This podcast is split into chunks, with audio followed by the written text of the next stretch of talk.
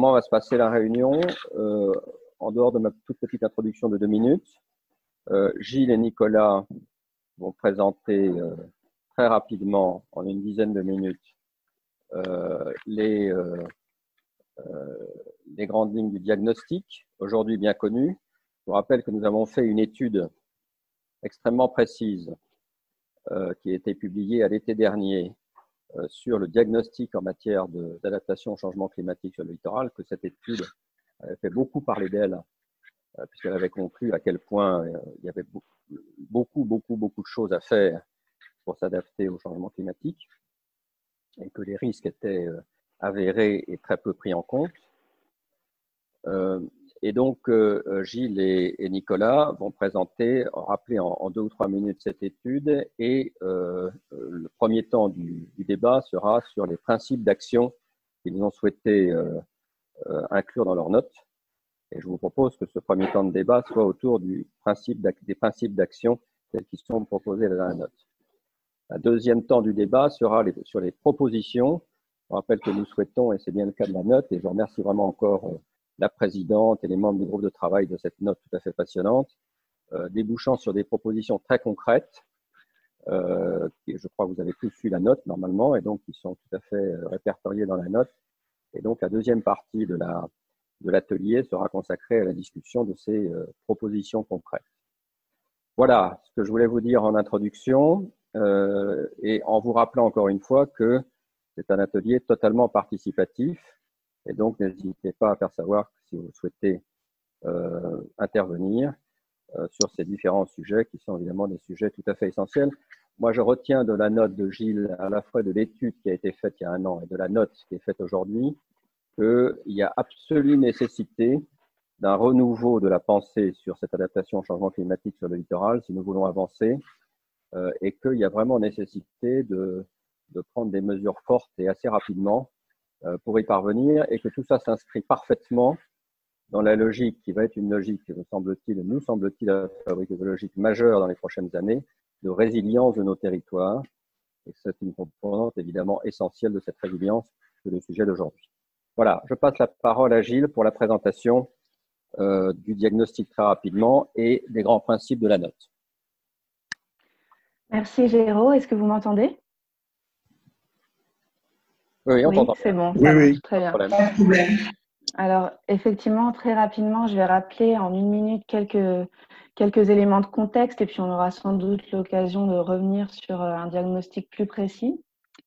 Alors, euh, pour les éléments de contexte, effectivement, les travaux que mène la Fabrique écologique depuis euh, environ un an et demi sur ce sujet s'inscrivent particulièrement dans, dans, une actualité scientifique sur le sujet, puisque puisque dès septembre 2019, le GIEC a publié son rapport spécial sur les océans et la cryosphère. Et dans ce rapport, les, prévisions sur, euh, sur la hausse, euh, sur l'élévation du niveau de la mer ont été revues à la hausse, cette élévation pouvant aller jusqu'à 1,2 euh, mètre en 2100. Quelques mois plus tard, en février 2020, l'Agence européenne de l'environnement publiait elle aussi des cartographies des impacts de l'élévation du niveau de la mer en Europe et ces cartographies montraient que la France était particulièrement euh, vulnérable. Au niveau national, euh, le CEREMA a publié l'été dernier une estimation des logements concernés par le recul du trait de côte et il estimait entre 5 000 et 50 000 le nombre de bâtiments qui seraient menacés à horizon 2100 euh, pour une valeur immobilière comprise entre 1 et 8 milliards d'euros. Évidemment, à tous ces logements se rajoutent les activités économiques, les équipements publics et les différents types de réseaux, à la fois les réseaux d'eau, d'électricité, mais aussi les, routes et les réseaux ferrés. Euh, euh, un, autre chiffre pour illustrer un peu l'ampleur de, de, la situation. L'année dernière, une étude euh, américaine a estimé qu'en France, un million d'habitants pourront être concernés chaque année en 2050 par une inondation.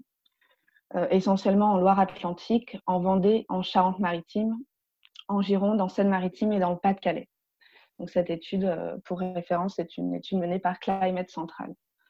Euh, donc ça, c'est pour les, prévisions, mais aussi depuis un certain nombre d'années, on constate un certain nombre de manifestations déjà sur le littoral, soit de recul accéléré du trait de côte, comme on a pu voir cet hiver à l'occasion de la tempête Sierra, par exemple, soit de, submersion marine. Voilà pour le, rappel rapide du contexte. Maintenant, je vais présenter deux des, grands principes qui, selon nous, doivent guider euh, l'élaboration des, politiques publiques sur le littoral. Donc, la première, c'est la préservation des écosystèmes littoraux. Alors, euh, pourquoi cette préservation des écosystèmes euh, littoraux? Déjà, la crise du, Covid-19 a rappelé les liens forts ou en tout cas a mis sous les, projecteurs les liens forts entre dégradation des écosystèmes et euh, enjeux sanitaires. L'année passée, le rapport de l'IPBES a lui rappelé la gravité de la situation des écosystèmes. Et en ce qui concerne les écosystèmes littoraux, ceux-ci subissent de nombreuses pressions de par leur situation d'interface terre-mer. Euh, donc, ils, subissent euh, les pollutions chimiques et plastiques euh, qui se trouvent tout le long du bassin versant.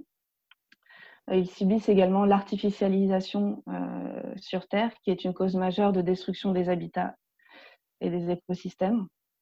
En mer, ils sont soumis à la surpêche et à l'exploitation des ressources minières. Et le changement climatique va rajouter des pressions supplémentaires avec l'augmentation des températures, l'acidification ou encore euh, la désoxygénation. Euh, la, semaine dernière, l'UICN a mis à jour la liste rouge des écosystèmes littoraux en Méditerranée en France. Et ce rapport annonce que 7 des 9 écosystèmes constituant les littoraux sableux sont considérés soit comme en danger, soit comme vulnérables. Pourtant, euh, les écosystèmes littoraux jouent un rôle clé pour la biodiversité, en offrant par exemple des habitats, des nurseries et des zones de frais pour euh, de nombreuses espèces. Voilà, donc étant donné le diagnostic euh, concernant l'état des écosystèmes, nous formulons comme grand principe d'action que la préservation des écosystèmes littoraux soit au cœur des politiques d'adaptation il ne doit pas y avoir de politique d'aménagement ou d'adaptation du littoral qui soit destructrice des écosystèmes. D'autant plus que ces écosystèmes littoraux jouent un rôle important, peuvent jouer un, rôle important selon les territoires pour l'adaptation, puisqu'ils peuvent constituer des zones tampons qui peuvent protéger les zones urbanisées euh, situées à côté ou, en, amont, des risques de submersion. Et c'est à ce titre d'ailleurs le, conservateur du littoral, mais également le ministère de l'écologie, à la suite du quatrième euh, Conseil de défense écologique, ont lancé des programmes permettant d'expérimenter les solutions fondées sur la nature sur le littoral. Donc voilà pour le, premier euh, grand principe d'action. Le second selon, selon nous, doit être la prise en compte des inégalités dans l'élaboration des politiques d'adaptation sur le littoral. Donc pareil, quelques éléments de contexte ces dernières années, euh, la littérature scientifique sur les inégalités environnementales est plus abondante et analyse les liens entre inégalités sociales et inégalités environnementales qui souvent se cumulent et se renforcent. Donc, à ce titre, encore une fois, la crise sanitaire a illustré souvent le, cumul euh, des, inégalités. Par ailleurs, euh, les revendications de justice environnementale et de justice climatique sont de plus en plus présentes à l'échelle locale comme à l'échelle internationale. Et donc, l'élaboration des politiques publiques doit prendre en compte l'existence des inégalités euh, et le risque d'accroissement de ces dernières. Et on a, on a tous en tête ces dernières années les, mouvements euh, sociaux qui, qui, sont liés d'une manière ou d'une autre à certaines politiques publiques, donc notamment en France avec euh, les gilets jaunes et l'augmentation de la taxe carbone, mais aussi les révoltes chiliennes et la hausse du prix du ticket de transport à Santiago. Euh, sur les littoraux, il y a aussi de fortes disparités quant à la vulnérabilité des habitants face aux risques. Certaines de ces disparités sont dues aux différences de géomorphologie des territoires, mais certaines sont également générées par les politiques publiques elles-mêmes. Quelques exemples la différence de traitement entre victimes de l'érosion et victimes de la submersion, le fait que le choix de protéger ou non un certain secteur euh, euh, avec des ouvrages de protection soit notamment fondé sur la valeur des enjeux à protéger, et le fait également que l'indemnisation des victimes soit basée uniquement, pour le moment en tout cas, sur la valeur des biens. Or, les enjeux soulevés par l'adaptation du littoral au changement climatique touche des aspects particulièrement sensibles de nos vies individuelles et de nos vies collectives. je pense à la relocalisation, par exemple, qui touche directement à, la propriété privée, mais également au financement de la protection et aux enjeux d'assurance qui, cette fois, touchent euh, à la solidarité euh, nationale. Ils font donc être particulièrement attentifs aux inégalités dans l'élaboration de ces politiques euh, publiques sur le littoral, à différentes échelles, c'est-à-dire directement sur les communes littorales, mais également euh, à différents niveaux, et notamment penser les liens de solidarité entre littoral et rétro-littoral, et également euh, à l'échelle nationale. Voilà pour, pour deux des, des grands principes. Je laisse Nicolas peut-être présenter les, les deux autres. Merci donc à vous, Nicolas. Merci, bonjour à tous et à toutes. Euh, donc, cette prise en compte des inégalités euh, face aux risques littoraux, que ce soit dans, leur degré d'exposition ou les inégalités créées aussi par des politiques qui traitaient ou à s'adapter aux risques littoraux, elle est particulièrement exacerbée euh, dans les Outre-mer, dans les territoires d'Outre-mer. Et si la note ne peut prétendre voilà, à un traitement détaillé de chaque spécificité territoriale, le groupe de travail a souhaité euh, mettre comme troisième grand principe la prise en compte des spécificités des territoires ultramarins dans ces politiques d'adaptation des littoraux au changement climatique, euh, pour plusieurs raisons. Euh, d'une part, nombre de ces spécificités en fait, accentuent la vulnérabilité à l'élévation du niveau de la mer des territoires d'outre-mer et confèrent du coup pour ces territoires un caractère à la fois urgent et prioritaire sur cette question de l'adaptation aux changements globaux pour le développement durable de ces territoires et pour la vie et la survie même de ces populations. Euh, dans les spécificités qui caractérisent euh, les territoires d'outre-mer, euh, on peut déjà citer les vulnérabilités environnementales très fortes dont ils font l'objet, que ce soit de par leur topographie, leur morphologie, très différenciée selon les territoires, ou la récurrence ou l'intensité des événements extrêmes, ou encore le fort taux d'endémisme de leur biodiversité. S'agissant des risques et des catastrophes dites naturelles, c'est souvent l'enjeu de l'approche multirisque qui se pose sur ces territoires à la conjonction de plusieurs phénomènes, euh, de risques de tsunami, de mouvements de terrain, de submersion, d'érosion marine ou encore d'activités sismiques et volcaniques. Euh, donc ceci n'est pas sans conséquence sur l'appréhension et la prévention des, risques euh, qui sont souvent matérialisés sur ces territoires dans des PPR, donc des plans de prévention dits multirisques. L'idée étant d'avoir une approche intégrée de ces risques à l'échelle de ces territoires. Euh, et ces PPR multirisques euh, peuvent grever un certain nombre d'activités humaines sur de larges portions de, territoire. Euh, dans les spécificités ultramarines figurent aussi les legs et les héritages sociaux, historiques et politiques dans ces outre-mer. Et ça, donc ce qui en fait aussi des, configurations à la fois institutionnelles, sociales et culturelles particulièrement importante à prendre en compte, puisqu'elle participe de relations socio-ethniques et de configurations singulières, notamment entre l'État et les collectivités territoriales, ou aussi avec des mouvements associatifs et citoyens. Et donc, ceci révèle un petit peu les difficultés, voire l'ineptie d'une action publique qui se voudrait standardiser, euh, identique dans ses procédures, quels que soient les territoires, quels que soient les enjeux et leurs spécificités. Donc, c'est vrai sur tous les territoires, mais on souhaitait particulièrement mettre l'accent euh, sur les territoires ultramarins euh, qui pourraient faire l'objet de, voilà, de politiques plus, euh, plus spécifiées sur ces, sur ces aspects-là, en fonction de la diversité des statuts institutionnels, des représentations socioculturelles et des modes d'habiter le littoral. deux exemples pour illustrer ces spécificités. Ces spécificités pardon. la bande des 50 pas géométriques aux, aux, Antilles françaises, qui est l'ancienne bande des 50 pas du roi, sur laquelle des droits de propriété et d'usage sont soumis à régularisation actuellement, et sur laquelle il existe, comme l'ont montré des, collègues juristes et sociologues, des situations dites de vulnérabilité juridique. En fait, on a une impasse juridique, euh, que ce soit dans les conditions de relocalisation, d'indemnisation face à un risque imminent, euh, de par euh, l'absence de statut de propriété qui ne permet pas d'engager ce type de procédure. Deuxième exemple, eh bien, on peut penser tout simplement au statut des collectivités d'outre-mer, donc euh, régi par l'article 74 de la Constitution, euh, pour lesquels en fait euh, un certain nombre de compétences régaliennes en matière de sécurité des, biens et des personnes restent encore de la compétence étatique, mais où l'ensemble des compétences environnement ont été prises en charge par les collectivités elles-mêmes. Et on sait bien que la, la problématique de l'adaptation du littoral au changement climatique est une problématique très transversale, d'où la nécessité de conjuguer avec ces différents partages de compétences.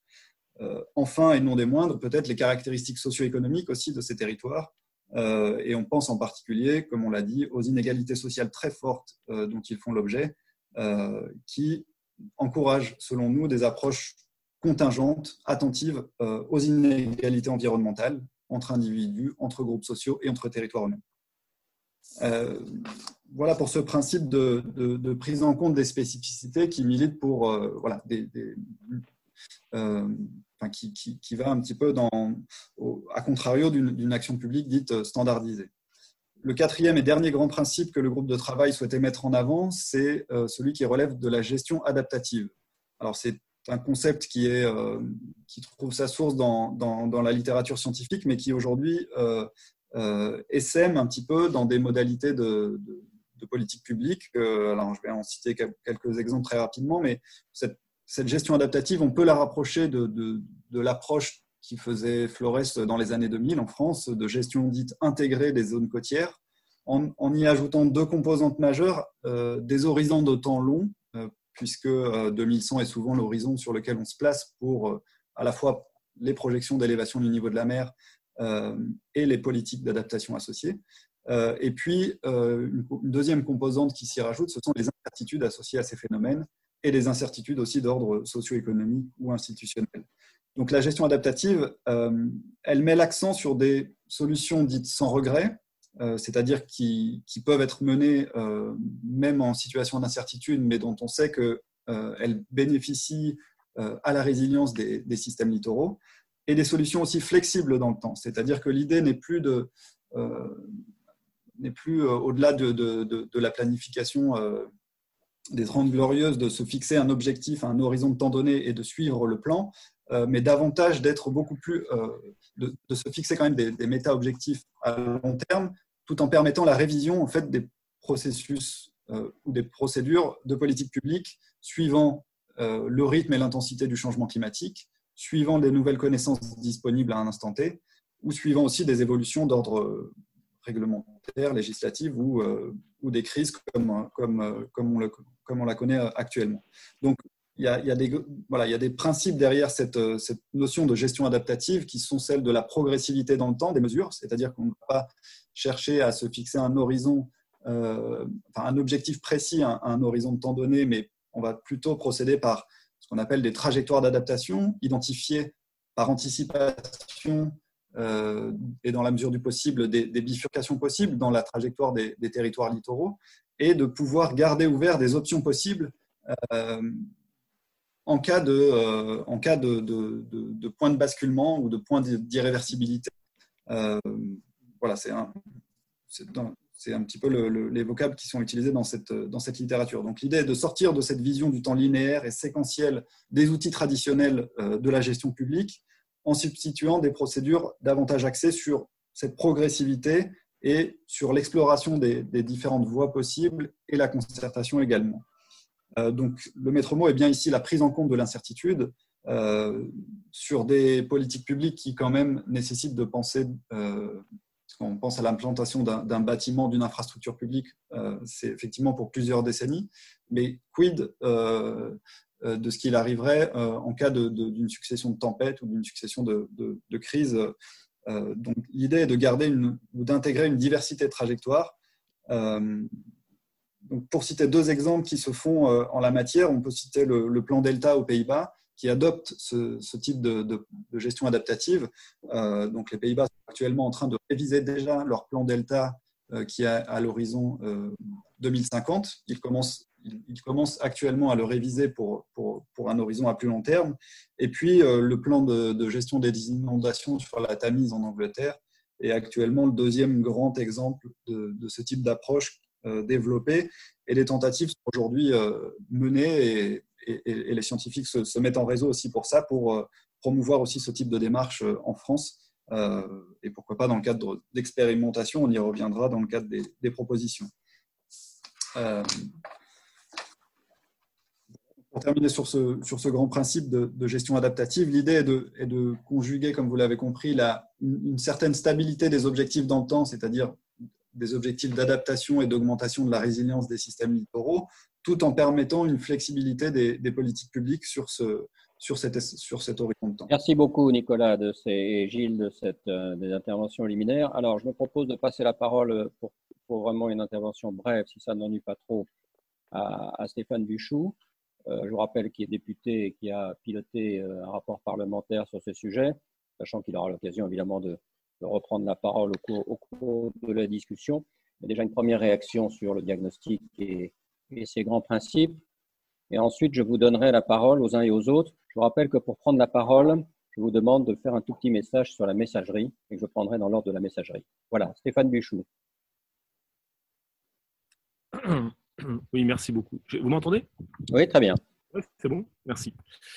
Eh bien, bonjour, euh, bonjour à tous, à toutes et à tous, pardon, et puis surtout merci, euh, merci pour votre invitation, effectivement, sous une forme un peu, euh, un peu inédite, un peu particulière, mais comme vous l'avez rappelé, qui est lié, qui est lié au, contexte que nous vivons actuellement.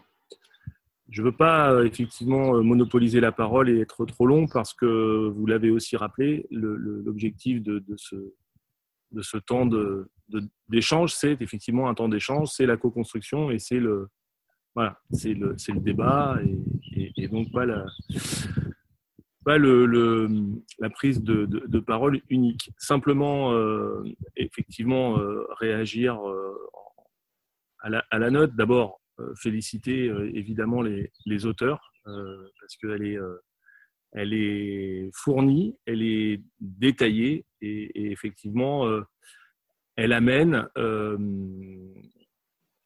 des éléments supplémentaires de réflexion à une problématique et, c'est ça le, c'est ça la priorité et c'est ça, euh, je pense, euh, l'enjeu principal à, ce que vous avez dit dans votre dans votre introduction, à savoir euh, non pas forcément la nécessité de repenser, je crois que ça c'est c'est d'ores et déjà c'est d'ores et déjà mis en œuvre, mais la nécessité d'agir. Et la vraie question aujourd'hui, c'est comment est-ce qu'on agit et surtout quand est-ce qu'on démarre, quand est-ce qu'on débute et quand est-ce qu'on démontre que, euh, en particulier, euh, les solutions fondées euh, sur la nature, pour prendre cet exemple-là, fonctionnent. Et, c'est tout toute la question. Alors, vous l'avez rappelé, et je vous en remercie, vous avez mené un travail parlementaire sur le sujet. J'aurais tendance à dire un de plus, euh, parce qu'il y a déjà une, littérature assez fournie, euh, et donc qui, euh, que j'ai menée l'année dernière en, allant à la rencontre de plus de 300, 300 personnes, pardon, principalement des, élus locaux et aussi des, des, des, techniciens, dont certaines ou certains sont peut-être présents, présents aujourd'hui, ce qui me permet, si c'est le cas, de, de les saluer euh, et de les remercier encore une fois pour l'accueil qu'ils m'ont réservé euh, pendant, ce, temps, pendant cette mission. Dans ce rapport, euh, je fais 15 propositions et, comme je l'ai souvent dit, on aurait pu en faire, j'aurais pu en faire beaucoup plus. L'objectif, c'était vraiment qu'on puisse d'abord vérifier sur le terrain ce qui avait été fait, parce qu'on a beaucoup parlé de l'État, mais les collectivités, évidemment, euh, au plus près des problématiques, n'ont pas attendu l'État pour agir. Euh, elles l'ont souvent fait pas forcément dans de bonnes conditions et ont très souvent, et c'est pas les interlocuteurs précédents qui me diront le contraire, peut-être aggraver, les, aggraver les phénomènes. Donc c'est aussi pour ça qu'il y a nécessité effectivement de, repenser, mais je crois que ça c'est déjà fait depuis depuis quelques années, mais de, voir comment est-ce qu'un certain nombre de propositions pouvaient voir le jour euh, rapidement. Vous avez fait euh, référence euh, à la fois à l'appel à projet qui est lancé par l'ANEL, l'Association nationale des élus du littoral, en lien avec, avec le CEREMA. Hein, il en est fait, il en est fait référence dans la, dans la note. Et puis, bien évidemment, euh, au Conseil de défense écologique euh, qui s'est tenu au mois de février, où un certain nombre euh, de, propositions ont été, ont été formulées. Alors, je, dois vous dire que je considère que, eu égard à tout ce que l'on sait déjà, à tous les travaux qui ont déjà été menés, j'aurais souhaité, mais on aura certainement l'occasion d'en discuter tout à l'heure, qu'on aille un peu plus loin dans ce qui a été, euh, été présenté et par le président de la République et par la ministre Elisabeth Borne. Je dirais que c'est une première étape. Alors pour celles et ceux qui suivent ça depuis très longtemps, je, pas parler à leur place, mais j'imagine qu'on est encore, euh, loin de l'objectif. Euh, mais c'est une première étape. Et avant, euh, et je, m'en arrêterai là dans un premier temps, mais avant que qu'on ne soit frappé par le par le Covid 19, j'ai un lien très étroit avec le avec le ministère pour effectivement aller plus loin que les annonces qui avaient été faites lors du Conseil de défense écologique et vraiment inscrire euh, dans la loi un certain nombre de propositions pour doter les collectivités d'instruments juridiques et réglementaires qui doivent leur permettre d'agir et de mener des politiques, des politiques publiques, comme ça a été rappelé par, euh, par les deux personnes avant moi. Merci beaucoup. Merci euh, Stéphane. Euh, Elodie Martini-Cousti, notre deuxième grand témoin, je crois, on me dit, est arrivée. Et donc, je vous propose, de lui donner aussi la part bonjour de vous donner, Elodie, la parole, euh, 3-4 minutes, là aussi pour une première réaction sur le diagnostic et les grands principes fixés par le texte. Et puis ensuite, je vous rappelle, vous vous inscrivez sur la, la boîte euh, de dialogue pour intervenir. Voilà, Elodie, à vous. Oui, merci beaucoup. Alors, je rappelle que, pardon, j'aurais dû, vous présenter, excusez-moi, vous, êtes donc euh, membre du Conseil économique, social et environnemental et membre euh, à, France Nature Environnement. Je crois que vous pilotez le réseau Océan Mer Littoral. Voilà, donc vous êtes particulièrement voilà. adapté pour un débat comme ça. oui, je vous remercie et je suis désolée. vous ma vidéo, votre vidéo, votre vidéo ne marche pas, d'accord. Non, Ma vidéo euh, est en panne. Je pense que c'est parce que j'ai téléchargé la nouvelle version de Zoom et, il faut que je la retélécharge pour que ça marche. Donc, vous n'aurez que le son. Je suis désolée. Euh, alors, euh, je, remercie, je vous remercie de votre invitation. J'aurais aimé d'ailleurs travailler à vos travaux dès le départ, mais j'ai un emploi du temps de dingue. On est sollicité sur tout depuis très longtemps, mais ces dernières années, c'est encore pire qu'avant le monde associatif doit être partout et, on nous réclame. voilà. donc, je ne serai là que comme grand témoin. J'ai lu votre, votre rapport, votre travail, que je trouve admirable, tant il fait la, le, point sur les, sur les différentes politiques publiques et, je dirais leur défaut de mise en œuvre et sur la nécessité d'aller plus loin. En clair, si je devais faire un parallèle euh, avec la crise qu'on vit maintenant, on vit dans un pays qui n'est pas prêt, qui n'est pas prêt à, à, affronter les risques, qui ne développe pas la culture du risque et euh, tout se fait sous le coup de l'émotion et de l'urgence avec des moyens qui sont forcément pas anticipés, pas préparés. Euh, on est sur des politiques qui sont toujours des politiques de court terme au lieu d'être des politiques de long terme. Et bien sûr, euh, quelle, que soit la place de chacun de nous dans la société,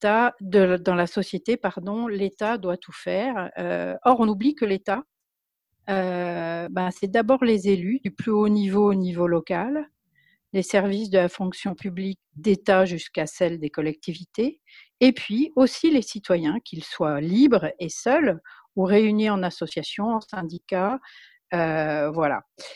Euh, et là aussi, c'est pareil. On n'a pas du tout développé le sens de la valorisation de la responsabilité individuelle ou collective. Or, on vit dans un État qui a pourtant des textes fondateurs, euh, la Constitution, la charte de l'environnement, qui est une valeur constitutionnelle depuis 2005 dans cette constitution, et qui rappelle que euh, on, en droit, on a le droit euh, fondamental qui doit être, euh, l'État doit nous garantir le droit fondamental de vivre dans un pays où on concilie les enjeux écologiques, économiques, sociaux et que l'ensemble de la population et, de l'État, je dirais, décideurs et des structures décideuses doivent nous assurer une, vie où l'environnement est bien pris en compte et où la santé aussi est prise en compte. Donc c'est pareil pour l'environnement. La loi littorale, par exemple, de 1986, avait fondé des grands principes d'aménagement des littoraux. Et malheureusement, faute de culture, du risque, mais aussi faute de culture tout court. Euh, c'est aussi un sujet euh, qui n'est peut-être sans doute pas assez traité dans, le rapport, mais qui mériterait de l'être à, l'aune de, cette, de cette crise sanitaire et de la façon dont on va devoir, engager la relance. Euh, chacun doit prendre sa part. Et les maires qui n'ont pas su ou pas compris que la loi littorale fondait des grands principes d'aménagement du littoral à partir de 1986, ensuite ont dû subir, ben, subir la jurisprudence que nous, euh, monde associatif de protection de la nature et de l'environnement, ben, on a été obligé de, faire parce que euh, ben, cette loi était euh, pas respectée, pas comprise, et du coup, les maires qui ont géré coup par coup les projets, au lieu de, construire une, planification et une répartition de l'aménagement de leur territoire avec une, une partie pour l'économie, une partie pour les espaces naturels et une, une partie euh, pour les aménagements qui avaient un besoin immédiat euh, de l'eau et de l'eau de mer, euh, se retrouvent aujourd'hui à malheureusement à demander en permanence des, des, des, tricotages de cette loi. Et ça a été vrai aussi sous, sous le mandat de, de, de monsieur de Monsieur Édouard Philippe, hein, on l'a vu avec la loi Elan, et, euh, sous les deux mandats précédents, euh, sous les gouvernements de, de Monsieur Hollande. Euh, voilà. Donc là aussi, je pense qu'on on a besoin tous ensemble de se dire bon, qu'est-ce qu'on fait maintenant collectivement? Parce qu'en effet, on les a, les solutions, on les connaît. On le dit depuis des dizaines et des dizaines d'années. On a en effet des gens très intelligents qui réfléchissent à ça. On a les meilleurs géographes du monde euh, avec nous. On a des, des politiques qui peuvent euh, euh retrouver le courage. Excusez-moi de dire ça, mais quand je vois le projet du port de Bretignolles, c'est quelque chose qui, qui m'hallucine on a aussi beaucoup de, scientifiques, notamment du GIEC euh, et euh, de l'IPBES, qui nous disent euh, ce qui nous attend et dans un, très court terme, pas, pas, si long terme que ça. Voilà. Donc, euh, moi, ce que je trouve remarquable, c'est que vous ayez euh, à la Fabrique écologique euh, fait ce document, qui est un document de plus, mais avec des propositions qui peuvent devenir très concrètes. Et que maintenant, on s'assoit, je dirais, tous autour d'une table pour décider de si une loi sur je dirais, l'aménagement et la recomposition des territoires littoraux devaient émerger, euh, quels devraient en être les grands principes. Euh, et, je, dis euh, très sincèrement, parallèlement à ce, à ce, travail euh, qu'il faut faire, euh, on est en train, nous, de travailler au comité France-Océan, donc avec toutes les ONG qui travaillent sur les enjeux littoraux, mer, océan, euh, justement sur la relance écologique euh, de nos modèles d'usage de la mer, des littoraux et des océans qui ne peut plus perdurer euh, comme on a fait jusqu'à présent. Donc c'est aussi l'occasion peut-être de, je dirais, de réinsérer dans ces lois des enjeux de solidarité. Euh, parce qu'aujourd'hui, dès qu'il y a une catastrophe, c'est la solidarité nationale qui joue. Or, avec ce qui est en train de se passer dans le monde économique euh, de la mer, des littoraux, mais le monde économique plus largement, euh, nous allons faire exploser notre modèle social, nous allons faire exploser notre modèle économique parce que nous n'aurons jamais assez d'argent euh, pour engager euh, tout ce que les gens qui prônent la politique du court terme euh, veulent engager. Donc, il va falloir se serrer les coudes, pour essayer de travailler à une échelle plus solidaire. Je ne pense pas à l'échelle des communes, mais même à l'échelle des communautés de communes et des SCOT, les schémas de cohérence territoriaux. C'est-à-dire qu'aujourd'hui, les communes, elles trouvent une forme de solidarité au sein de ces, de ces schémas. Ben, il faut que cette solidarité soit largement partagée et qu'on réfléchisse à cette échelle-là parce que euh, bah, y a des communes, si elles veulent euh, relocaliser, elles n'ont déjà plus le foncier disponible. Voilà, c'est ce que je voulais dire en préambule et, euh, et, je vous remercie. Merci beaucoup, Elodie. Je vais passer la parole pour une première intervention à Elsa Richard, qui nous entend. Voilà. Oui, bonjour. bonjour. merci de prendre de mes questions. En réalité, j'en ai deux. La première concernant euh, du coup le plan Delta des Pays-Bas ou le plan de gestion des inondations qui ont été mentionnés euh, sur la Tamise en Angleterre.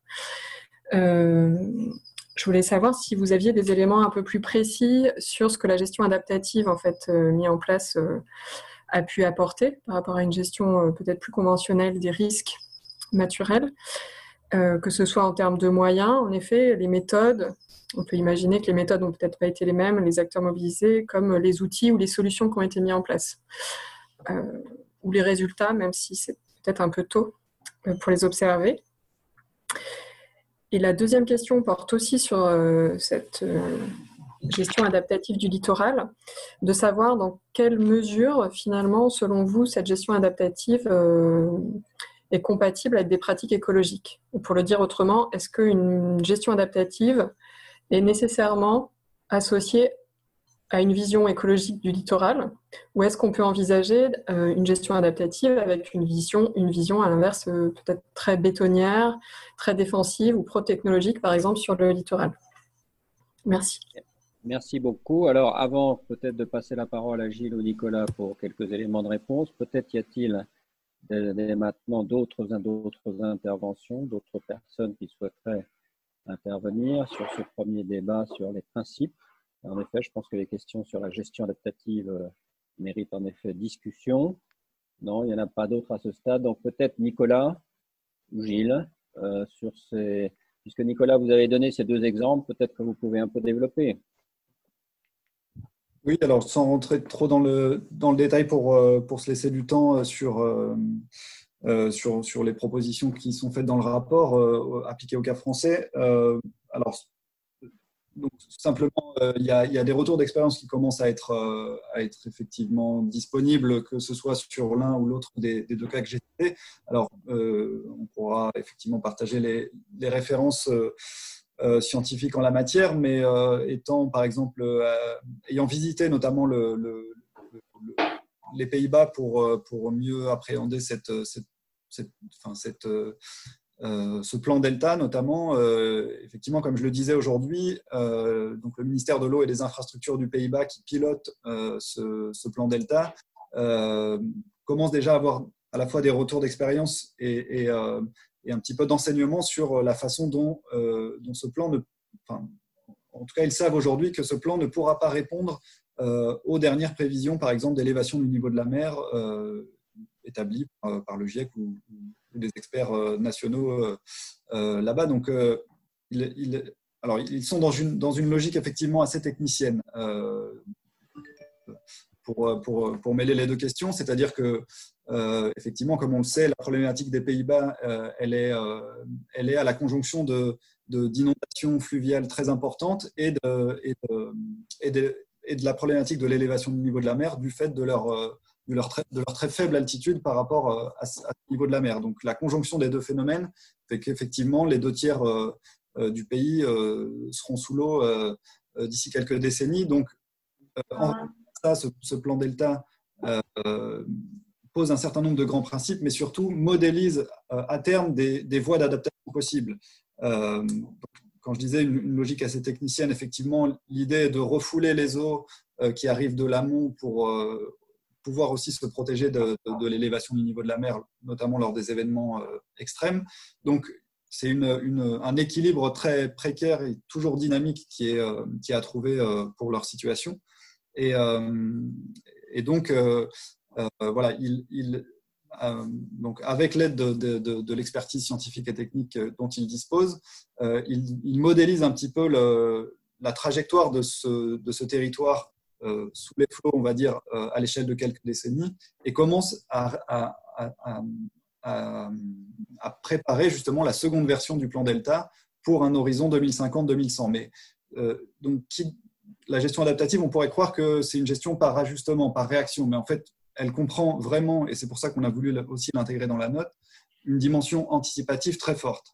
Euh, donc, voilà pour, pour, pour, le cas des Pays-Bas. Pour le cas de la Tamise aussi, on a des, un, retour d'expérience aussi sur la, la, comparaison d'un, justement d'une gestion des risques un petit peu classique, comme on, on, la trouve dans nos PPR actuellement, par exemple, et une, gestion euh, euh, plus, plus, euh, plus adaptable dans le temps, notamment qui euh, révise plus régulièrement les cartographies du risque et les zonages et les, et les mesures réglementaires. Et l'un des retours d'expérience, c'était qu'il y avait, y avait des points positifs et négatifs dans les, dans les deux cas. Un des points négatifs dans le cadre de la gestion adaptative, c'est-à-dire à réviser sans cesse les modalités de gestion des risques, c'était que justement euh, les acteurs parties prenantes, les partenaires, euh, parvenaient difficilement en fait à, établir une sorte de confiance envers les services qui révisaient ces, procédures de gestion des risques, euh, parce que fait ils les révisaient à la lumière des nouvelles connaissances disponibles. Mais comme je le disais, tout l'enjeu est de combiner cette adaptabilité des procédures d'action publique à une certaine stabilité aussi, à une certaine finalement, on pourrait dire une confiance institutionnelle pour donner un horizon commun euh, aux différentes parties prenantes. Et c'est encore une fois cet équilibre qui n'est pas euh, évident à, tenir. Et euh, voilà, il y a de la littérature scientifique qui fait un petit peu ce retour d'expérience pour le cas de la, Tamise et plus généralement de la gestion des inondations en, Angleterre et des inondations côtières en particulier. Alors, d'abord, je, pense, moi, je, prends la parole puisque personne pour le moment ne souhaite le faire. Euh, est-ce que le mot adaptatif est vraiment le plus approprié? Parce que c'est vrai qu'on pourrait comprendre comme une stratégie adaptative, une stratégie qui s'adapte au fil des années aux évolutions, à l'accroissement du risque, etc. Alors que c'est absolument le contraire, c'est-à-dire c'est en contraire, on, anticipe euh, la, les risques futurs et on adapte progressivement la stratégie à cette anticipation. Ce sont deux, deux idées un peu différentes, me semble-t-il, et donc peut-être qu'il y a nécessité, de, je trouve, de préciser un peu, en tout cas dans les esprits euh, euh, qui ne sont pas totalement informés, euh, préciser un peu ce que ça veut dire. Et la deuxième question, moi je, rejoins la, question, une stratégie adaptative ne veut pas forcément dire de déboucher sur une stratégie écologique. Quelle est, votre réaction, Agile et à vous, Nicolas, sur cette, sur cette idée ou cette question, en tout cas, qui me paraît importante? Ah, en fait, c'est pour ça qu'on a voulu faire ces deux, grands principes. Si on avait pensé que l'un était inclus dans l'autre, alors on se serait sans doute contenté de, de, la gestion adaptative qui engloberait avec elle euh, la, vision écologique. Or, ce n'est pas nécessairement le cas. C'est pour ça qu'on a bien voulu penser les deux euh, ensemble, enfin, en tout cas préciser les deux principes de gestion l'un à côté de l'autre, puisque l'un n'implique pas l'autre. Et, euh, et après, sur le, sur le vocabulaire, c'est vrai que je pense que Nicolas, tu connais mieux cette, cette littérature euh, que moi sur la gestion adaptative. Je pense que le terme adaptative, il, souligne juste le fait que ce n'est pas une vision linéaire des politiques publiques, mais qu'il y a bien une capacité euh, d'ajustement. Euh, et c'est en ça que, voilà, que c'est cette sémantique-là qui est utilisée. Nicolas, vous voulez rajouter quelque chose? Pour compléter, puis peut-être prendre une autre question que, que ou remarque que je, que je viens de voir sur, euh, sur le forum. Euh, effectivement, en fait, la gestion adaptative, elle est issue d'un courant euh, des années 60-70 des systèmes écologiques. Donc, en fait, le, le, vocable est, peut-être peut-être enfin, celui qui, qui, qui, est là, voilà, dans, la littérature anglo-saxonne, c'est adaptive management. L'idée n'est pas effectivement de réagir au coup par coup dans l'urgence, justement, c'est vraiment d'intégrer de, cette dimension d'anticipation et de long terme, tout, en, tout en introduisant effectivement, comme le disait Gilles, des principes de, flexibilité de l'action publique. Donc c'est bien, bien ce qui, est, ce qui est compris dans la note. Et effectivement, pour reprendre une remarque qui est donnée dans le forum, un point important, c'est aussi de déterminer collectivement ce que nous sommes prêts à accepter ou à, ou à lâcher, pour le dire comme ça.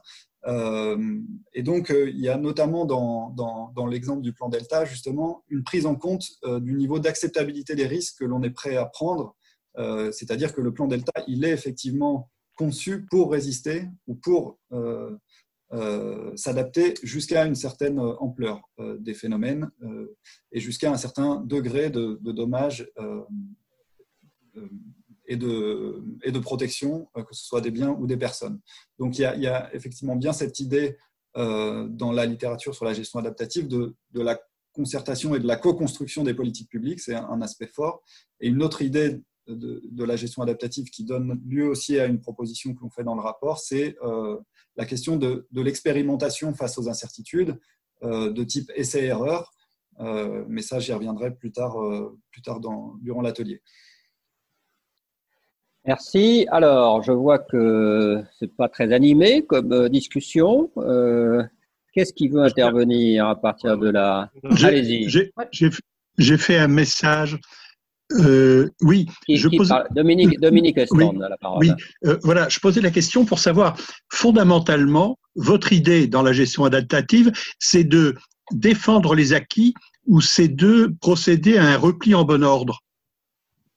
Parce que de toute façon, l'écologie retrouvera euh, et la biodiversité retrouveront tout, tout littoral qui soit à 100 km en arrière ou pas. Il y aura un nouveau littoral et il y aura une biodiversité. Donc l'enjeu n'est pas là. L'enjeu, c'est les populations humaines qui sont là. Et alors, de deux choses l'une, où euh, on, essaie de préserver les situations acquises, enfin les gens qui ont une propriété au bord de la mer veulent la garder, ah bon, ou bien on dit bah non, bah non, euh, vous la perdez, c'est comme ça, mais on va éviter que vous soyez noyés. Autrement dit, on évacue les populations, pas les biens, les populations, et ça rebat les cartes en termes d'inégalité, effectivement.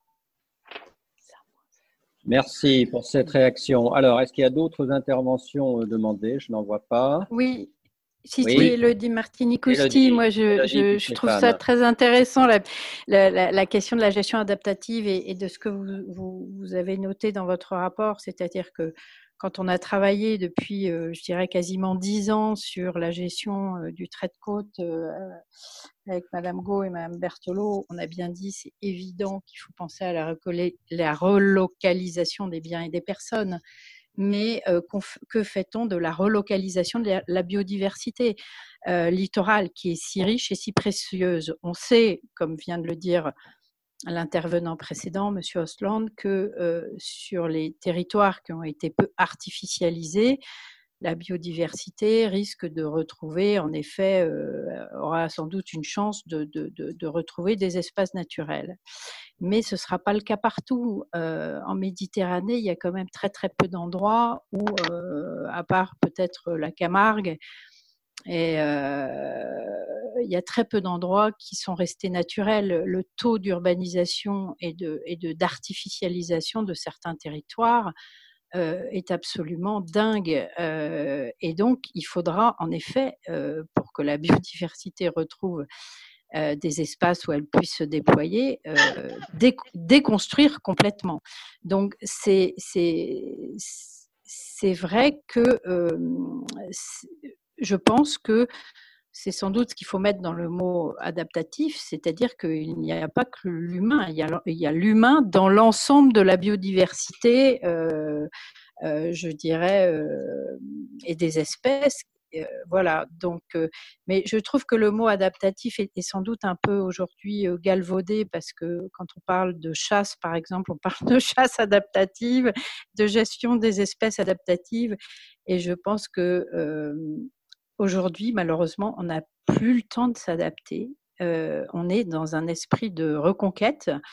Euh, et, c'est là où il va falloir être très ambitieux sur ce qu'on veut faire euh, tous ensemble. Et, ce que je remarque, et, que vous avez parfaitement raison d'évoquer, c'est la question de l'acceptabilité sociale et sociétale de certaines mesures qui vont forcément faire très mal. Mais on a malheureusement attendu trop longtemps pour agir. Et, donc aujourd'hui, j'ai peur qu'on soit obligé de passer par des, mesures qui soient des mesures, dans certains endroits, quasiment radicales. Euh, et on pourra pas, euh, on pourra pas euh, permettre à tout le monde de se réinstaller là où, ils avaient la chance d'être depuis plus de 50 ans. Et en même temps, on va avoir des reconquêtes et des exemples de reconquêtes absolument exceptionnels, comme on est en train de le faire avec le Conservatoire du Littoral, avec des projets type Adapto et que font aussi les Anglais et d'autres territoires euh, quand ils, laissent faire la nature. Donc je pense qu'il euh, faudra aussi se servir de ces retours d'expérience. Euh, voilà. Et pour la question de la Hollande, les Pays-Bas, moi je trouve que c'est un, exemple très intéressant, même si ça ne répond, ne ressemble pas du tout à la France, parce que la, plupart des Pays-Bas sont sous le niveau de la mer. C'est comme pas notre cas, on a encore de, des territoires assez hauts. Mais ils ont été pionniers, donc ils nous offrent une, forme de, euh, d'exemple aussi de ce qu'ils ont fait, sachant que de toute façon, ils savent pertinemment qu'ils perdront à la fin. Euh, et qui devront vivre sur l'eau. Et c'est déjà ce type de, d'installation qu'ils sont en train d'imaginer, de, vivre sur l'eau. Et puis même, euh, ils, feront partie des gens qui seront des réfugiés climatiques. Hein. Il y a beaucoup de, de, gens des Pays-Bas qui investissent euh, de l'autre côté de leurs frontières et qui, et qui vont sans doute être obligés de, de vivre euh, ailleurs que dans leur propre pays. Donc cette question-là aussi de la migration climatique, elle doit euh, prendre toute sa place dans le, dans le débat de la relocalisation. Merci beaucoup. je vais passer la parole à Stéphane. si jamais je vois qu'il n'y a pas de réaction supplémentaire, et si donc il n'y en a pas, euh, nous passerons ensuite au deuxième point, c'est-à-dire les propositions. Stéphane.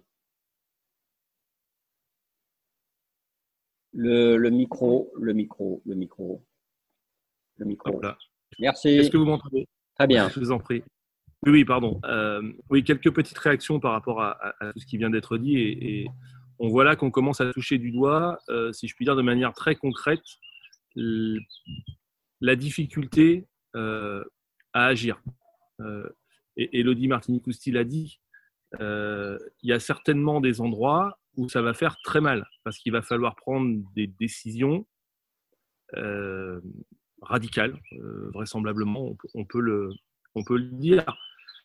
Un, élément qui est sous-jacent de, toutes les interventions qui, qui m'ont précédé, mais, mais qui n'a pas été dit, c'est que nos territoires littoraux, je, je, mets de côté, si je puis dire, l'expression n'est pas tellement bien choisie, mais les, territoires ultramarins, dans un premier temps, mais les territoires littoraux métropolitains sont parmi les territoires les plus attractifs de notre pays.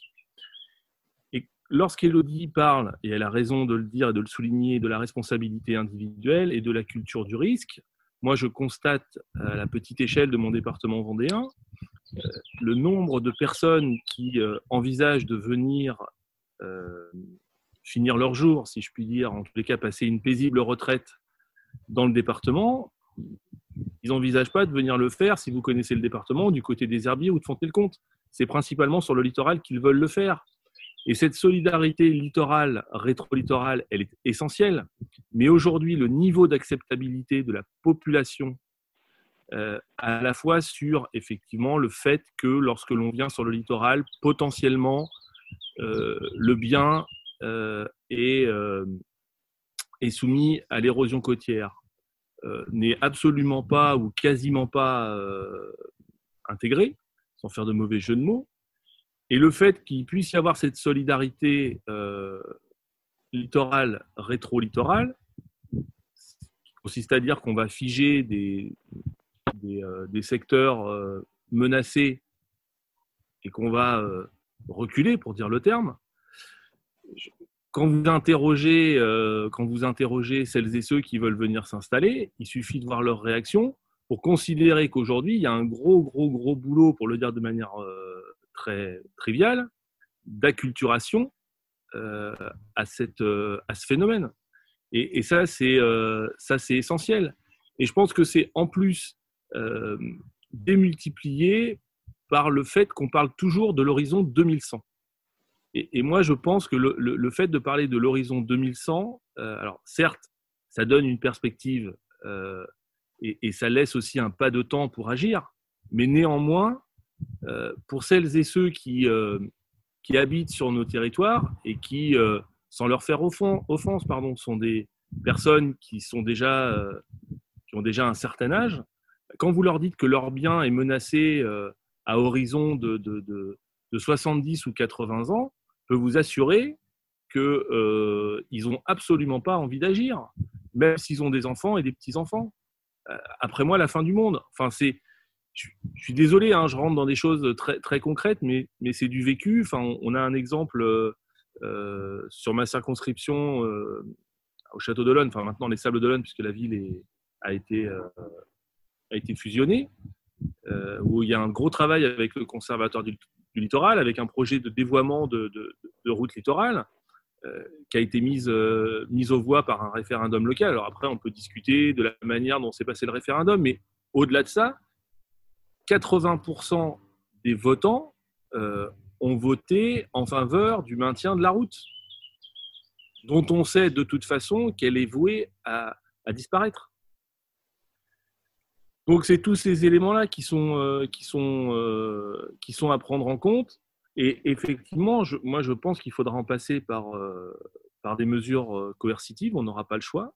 Parce que, euh, et on le voit, on en a aussi, euh, euh on, en a l'illustration. Moi, j'en ai eu l'illustration ce week-end, pas très loin de chez moi.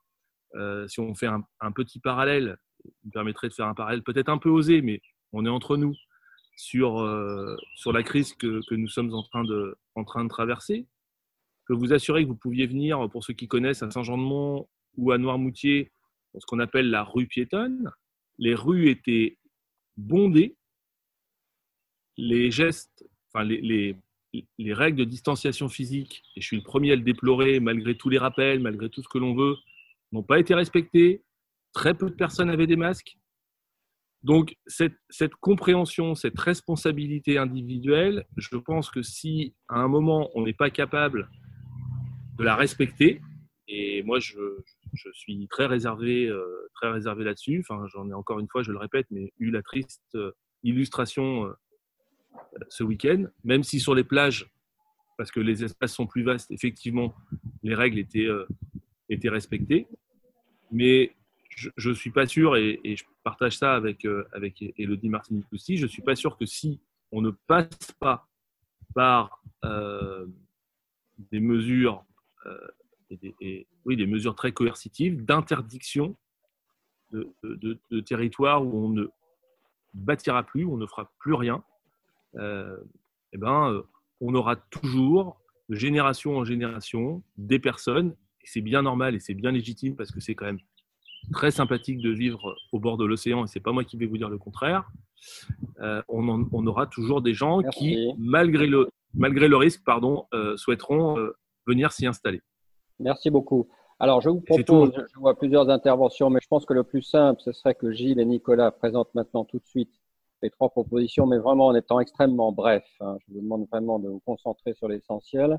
Et ensuite, je passe la parole successivement à Laurence Huguel, à Régis Morvan, à Estelle Rouault et à Olivier Longeon. Voilà. Donc, mais vraiment, soyez bref si ça vous ennuie pas dans la présentation, sachant que les, les, gens que ça intéresse ont, déjà lu la note et euh, lu la synthèse, et donc euh, ça savent à peu près de quoi, de quoi nous parlons. Euh, Gilles, peut-être d'abord, ou Nicolas? Oui, alors je, je, je vais commencer puisqu'on a trois propositions à présenter. Donc, je vais présenter la, la, première partie de la première recommandation, puis je laisserai la parole à Nicolas et je reprendrai la parole pour la troisième recommandation. Donc, euh, no notre première recommandation consiste à, développer de nouveaux partenariats entre l'État et, et, la collectivité. Et dans un premier temps, de réaffirmer l'engagement de l'État dans la prévention du risque et notamment euh, du risque d'érosion côtière. Donc, euh, on, vient un peu d'en parler. La non-aggravation du risque à travers la prévention est un élément central de toute politique d'adaptation. Cela signifie d'arrêter les constructions dans certaines zones à risque, ou en tout cas de manière classique et de façon pérenne. Et on en a parlé euh, également, il est d'autant plus important de réglementer euh, l'urbanisme littoral que les prévisions démographiques annoncent une, installation de plusieurs millions de nouveaux résidents sur les littoraux dans, les, dans les décennies à venir. Or, l'outil que l'État a à sa disposition pour réglementer l'urbanisme en fonction des risques naturels, c'est le plan de prévention des risques. Et sur les littoraux, la situation est, complexe, donc je la rappelle vraiment très brièvement. Xintia a révélé les carences du territoire en termes de réglementation de l'urbanisme. Et donc, dès 2010, l'État a annoncé 300 plans de prévention des risques prioritaires. Mais dix ans après, seulement 60% de ces plans de prévention des risques ont été approuvés, alors que le délai réglementaire est de trois ans. Et plusieurs raisons expliquent euh, ce retard. Une, raison majeure, c'est les, conflits entre les collectivités et l'État euh, ou entre des collectifs d'habitants et l'État sur les plans de prévention des risques. Et plusieurs d'entre eux ont été attaqués en justice. Et donc, on, prend en compte cette réalité dans la, deuxième partie de notre euh, proposition. Mais il y a un autre élément qui est important, c'est le, ce qu'on constate en tout cas, c'est le désengagement de l'État sur cette question de la réglementation de l'urbanisme et notamment euh, sur l'érosion euh, côtière. Alors pourquoi? Bah, Il y a sans doute une, vision politique qui explique ça en partie, mais également parce que c'est, on l'a vu, c'est difficile et coûteux pour l'État de, réglementer euh, l'urbanisme à cause du, délai et des, des nombreux conflits. Or, comme Parallèlement, l'État, a priori, ne compte pas financer la relocalisation de long terme, ni les situations d'urgence de court terme, alors qu'il le fait pour les risques d'inondation et les submersions à travers euh, les papilles, par exemple. Il lui est donc difficile d'imposer l'élaboration des plans de prévention des risques sans incitation euh, financière par ailleurs.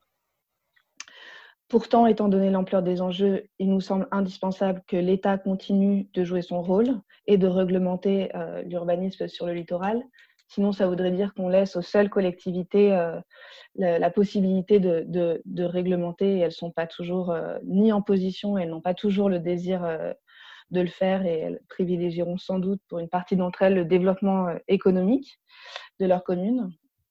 Voilà, donc la première partie de notre réglementation consiste à réaffirmer la nécessité pour l'État de poursuivre et de renforcer l'élaboration des plans de prévention des risques, y compris sur le risque érosion et en y mettant les moyens humains euh, voilà, au niveau des services de l'État. En revanche, c'est vrai que si on continue l'élaboration euh, de ces plans de prévention des risques comme avant, on risque de rencontrer les mêmes difficultés. C'est pourquoi nous, estimons qu'il est nécessaire de renforcer le dialogue entre l'État et les collectivités sur ces enjeux. Et voilà, et je laisse donc euh, Nicolas présenter la, suite de cette recommandation. En effet, donc au-delà du, réglementaire, euh, l'idée est de finalement restaurer une sorte de contrat de confiance entre l'État et les collectivités, notamment dans les situations euh, les plus conflictuelles. et pour ceci, cette proposition peut, paraître certainement simpliste, mais en y réfléchissant bien, l'idée d'élaborer des chartes co-construites entre l'État et les collectivités en matière de planification et d'aménagement du littoral euh, donc est inscrite dans la note. Euh, on pense notamment, euh, pour des exemples qui ont déjà été faits par le passé, à la charte des espaces côtiers bretons, notamment pour la mise en place de, la fameuse gestion intégrée des zones côtières dans, le début des années 2000. Donc, après une véritable concertation entre les collectivités et l'État pour s'entendre en fait sur, et ça c'est le maître mot de, de, ce principe, sur une vision commune en fait de l'aménagement du littoral à long terme. Euh, c'est-à-dire que dans une démarche à la fois d'anticiper et de se concerter sur l'aménagement littoral à long terme, l'idée d'une de, charte ou d'autres éléments qui ne seraient pas de l'ordre du réglementaire, mais qui permettraient justement de, restaurer ce contrat de confiance entre l'État et les collectivités. On pense aussi à la charte des PNR, par exemple, qui est révisable dans le temps, euh, mais qui permet de stabiliser justement cette vision commune. Euh, et il y aurait bien d'autres exemples à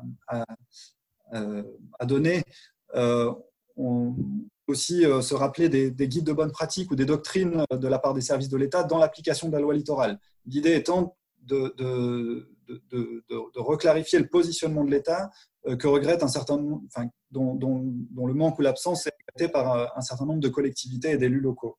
Donc voilà un petit peu pour, aller au-delà de, l'ordre du réglementaire, l'idée de restaurer la confiance là où une vision commune de long terme est nécessaire.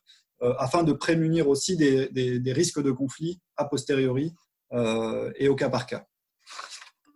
Euh, en attendant ces nouveaux partenariats entre l'État et les collectivités, il y a déjà des outils existants et dont même certains sont issus de la loi littorale, donc de 86, euh, et qui ne sont que faiblement appliqués aujourd'hui par, les, par les édiles locaux. Donc on pense notamment, alors on cite deux articles du Code de l'urbanisme, mais qui sont effectivement des, outils à disposition qui nécessitent certainement des, aménagements d'ordre juridique ou réglementaire. Donc là, en particulier l'article R111.2 du Code de l'urbanisme, qui permet aux maires de prendre en compte les risques naturels dans l'instruction des autorisations d'urbanisme.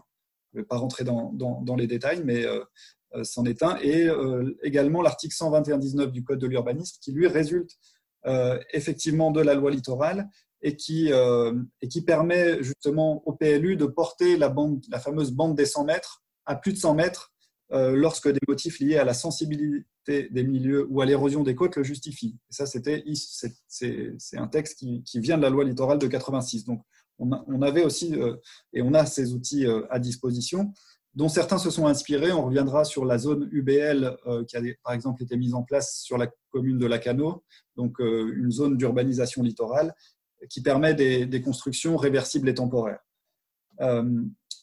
entre le réglementaire et entre ces chartes, il peut y avoir aussi la, la, poursuite euh, et euh, conférer un statut d'opposabilité aux stratégies locales de gestion du risque d'érosion côtière ou des risques littoraux en général pour avoir cette cohérence recherchée entre les phénomènes d'érosion et de submersion marine. Euh, on cite dans la note donc l'exemple des, stratégies locales de gestion de la bande côtière qui sont mises en œuvre en Nouvelle-Aquitaine depuis un certain nombre d'années et qui permettent justement de co-construire aussi avec tous les acteurs publics cette vision partagée de la gestion du risque et de l'aménagement futur du littoral. Euh, qui donc c'est un petit peu le parallèle des stratégies locales de gestion des risques d'inondation qui, elles, sont mises en œuvre et opposables dans le cadre de la directive inondation. Euh, et donc l'idée est de euh, donner ce statut d'opposabilité aux stratégies locales de gestion de la bande côtière qui prennent en compte, là où cela est nécessaire, les deux phénomènes combinés dans une optique de vision intégrée des risques littoraux. Euh, se poserait la question de savoir si cette opposabilité des stratégies euh, de gestion est un gage de stabilité à des horizons de long terme, l'idée étant que ces stratégies peuvent dépasser les mandats électoraux finalement et permettre euh, ces politiques de long terme. Voilà, pour aller, pour aller vite là-dessus, mais leur donner une existence juridique permettrait qu'elle s'impose en fait à tous les acteurs publics ou privés, parce qu'actuellement, ces stratégies locales de gestion de la bande côtière en Nouvelle-Aquitaine peuvent être remises en cause dans leurs principes euh, ou peuvent être contournées euh, le jour où un projet privé ou même un projet d'infrastructure publique entre en opposition avec ces principes. Donc, leur donner un, vrai statut euh, d'opposabilité. je vais passer à la deuxième recommandation qui consiste à développer l'expérimentation pour faciliter ces projets de relocalisation des biens et des activités alors pour l'expérimentation, comme je le disais euh, tout à l'heure, est intégrée dans. Je ne vous entends pas, Monsieur Guibert, si c'est à moi que vous vous adressez.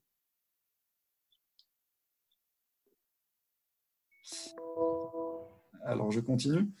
Euh, donc sur cette recommandation de l'expérimentation, euh, en fait la question de l'expérimentation, elle, a été mise en avant depuis plusieurs années hein, sur, sur, nos, problématiques d'adaptation des, littoraux j'y fais très rapidement référence. Donc, dans l'appel à projet qu'avait lancé le ministère de l'écologie en 2012, euh, cet appel à projet visait à expérimenter la relocalisation des biens et des activités par des démarches pilotes, expérimentales et innovantes. Euh, donc, c'était davantage des études de faisabilité et pas des projets in situ, euh, mais on pourrait pousser l'idée plus loin désormais, et on va y revenir tout de suite après. Euh, d'autres exemples, le projet Life Adapto, effectivement, porté par le Conservatoire du Littoral, il a été mentionné et il relève effectivement de ces expérimentations de terrain, là pour tester vraiment in situ des méthodes de gestion souple du trait de côte, mais sans faire référence forcément euh, au cadre expérimental qui est offert par le droit euh, aujourd'hui constitutionnel en France.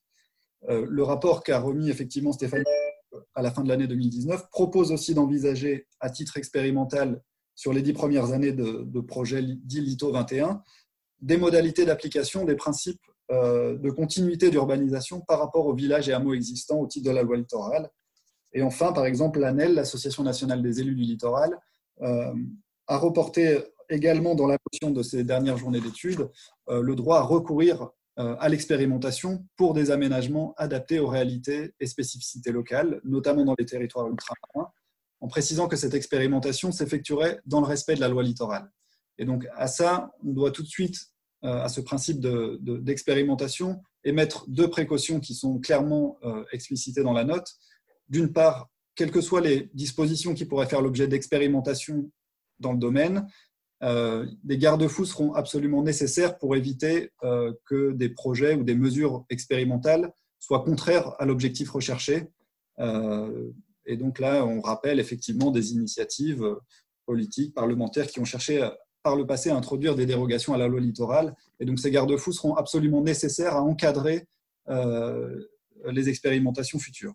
Et d'autre part, deuxième précaution à prendre, euh, et là on rejoint un petit peu un, récent rapport du Conseil d'État euh, sur la question de l'expérimentation des politiques publiques, c'est que toute expérimentation doit faire l'objet d'un accompagnement des collectivités, aussi bien sur la rigueur méthodologique de ces expérimentations que sur le suivi et l'évaluation des résultats euh, qui seront à même de savoir s'il y a lieu de passer de l'expérimentation, du stade expérimental, à des mesures plus pérennes euh, pour les territoires concernés. Euh, et donc ceci ferait euh, l'objet d'un accompagnement par le ministère de l'écologie dans ses différents champs de compétences, que ce soit sur les questions d'environnement littoral, d'aménagement du territoire ou de gestion des risques, mais aussi des institutions qui sont en mesure aujourd'hui d'accompagner les collectivités en termes de portage institutionnel et financier. On pense à la Banque des territoires ou à des compagnies d'assurance. Et là, il y a un vrai chantier à investir. Donc le groupe propose dans la note différents dispositifs qui pourraient faire l'objet d'expérimentation. Je ne vais pas aller rentrer dans le détail. Le, premier, euh, le premier axe concerne. Euh, Nicolas, Nicolas peut-être qu'on peut, vous pouvez conclure là-dessus sur le deuxième axe. Ça, on va passer toute la, toute la réunion à présenter les axes. Et peut-être Gilles peut présenter le troisième, si ça ne vous ennuie pas trop. Oui, oui, bien sûr. Voilà. les deux axes qui sont proposés pour, euh, pour, pour investir des, expérimentations, l'une pour concerne la réglementation de l'urbanisme en rappelant notamment la question des ART, donc des zones d'activité résilientes et temporaires. Euh, un exemple est donné sur les, sur les territoires d'outre-mer. Et le deuxième axe concerne des mesures en faveur de la relocalisation des biens et des activités. Euh, et je m'arrêterai là pour, pour, Merci. Merci beaucoup. Gilles, sur la troisième proposition, rapidement. Oui, alors, très rapidement, en, deux minutes, sur la troisième proposition qui concerne le financement de, l'adaptation. Je vais peut-être surtout parler de. En fait, on a distingué deux besoins de financement, le besoin de court terme et le besoin au moment des questions.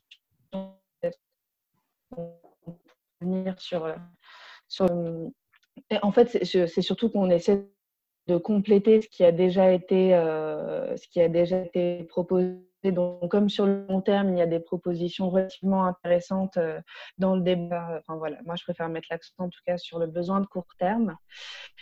Et montre euh, le recul du trait de côte n'est pas systématiquement graduel et anticipable. Euh, il peut également être brutal et imprévisible. C'est encore ce que l'on a vu cet hiver avec la tempête Ciara, qui a le recul du trait de côte de manière considérable. C'est ce qu'on avait vu aussi en 2013 en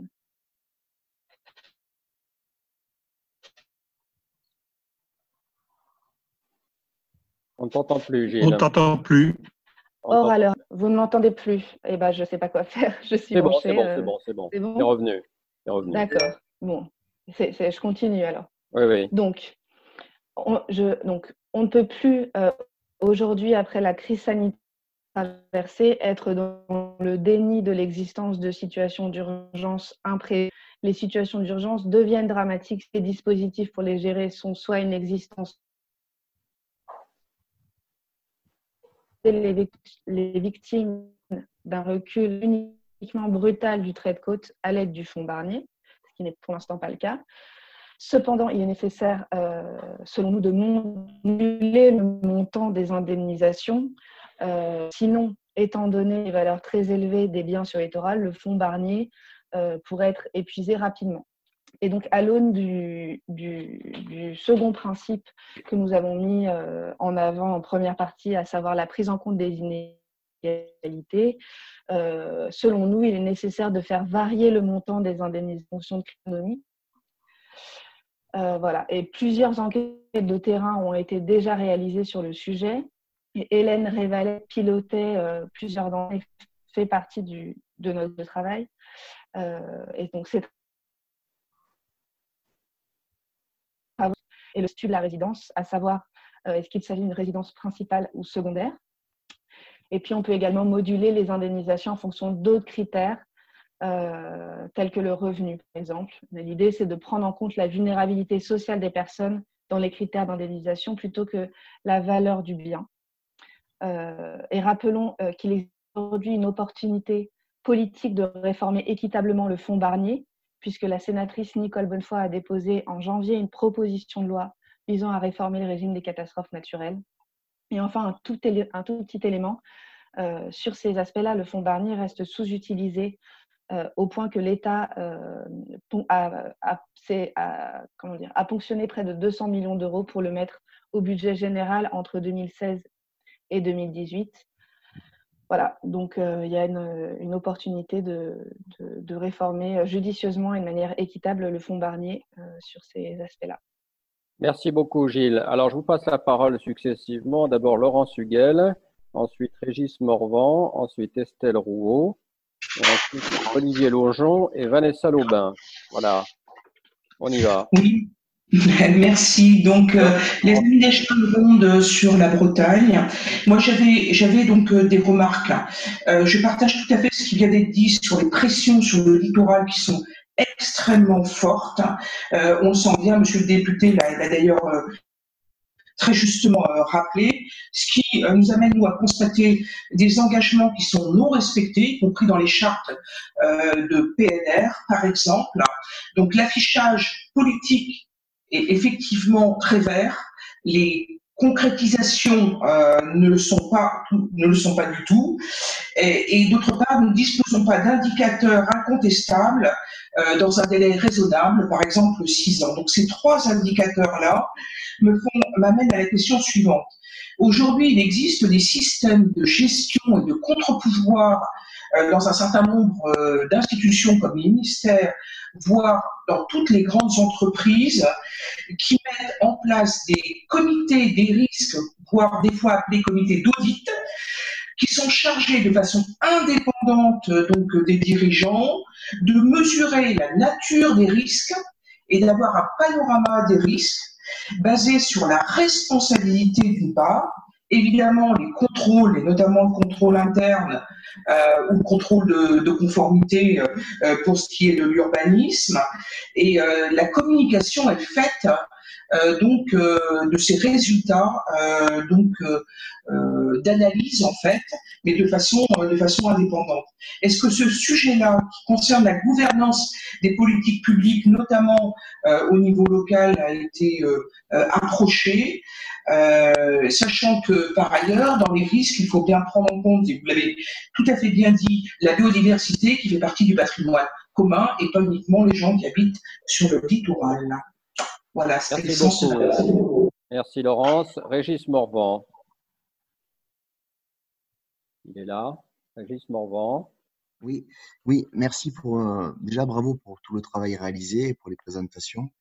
Euh, moi, je suis chargé de mission mer littoral et prospective à la DREAL Occitanie.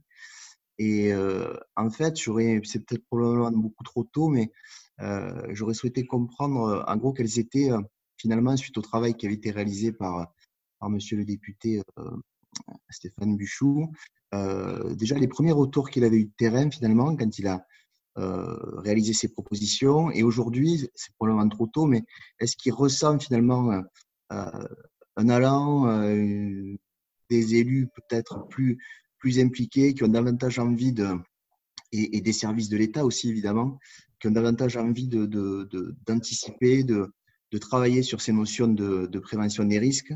Comme l'avez déjà dit, avec un fonds Barnier qui est effectivement sous-utilisé.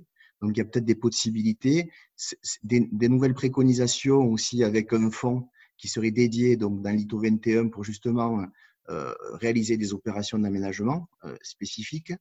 Et euh, finalement, moi, je vous rejoins sur cette idée de, de coercition. Vous avez parlé finalement suite à la crise sanitaire du Covid des populations par chez vous qui se promenaient sans forcément prendre toutes les distanciations sociales et gestes barrières. Et moi, je me dis qu'il y a peut-être du positif à tirer dans cette crise sanitaire. Là, on le voit aujourd'hui. Je l'ai vu dans d'autres visioconférences, finalement, où avec cette digitalisation et cette notion aussi de, télétravail, où finalement, il y a quatre ou cinq mois avant, euh, dans la fonction publique notamment, c'était un jour maximum de télétravail souvent, et c'était un peu la règle. Et aujourd'hui, on voit qu'on peut travailler différemment et qu'il y a des opportunités à saisir. Et, finalement, euh, on a avancé dans la prise de conscience et peut-être pas suffisamment. Euh, donc voilà, donc c'est ces questions en gros de ressenti, comment on peut finalement être facteur d'impulsion et de, et de dynamique.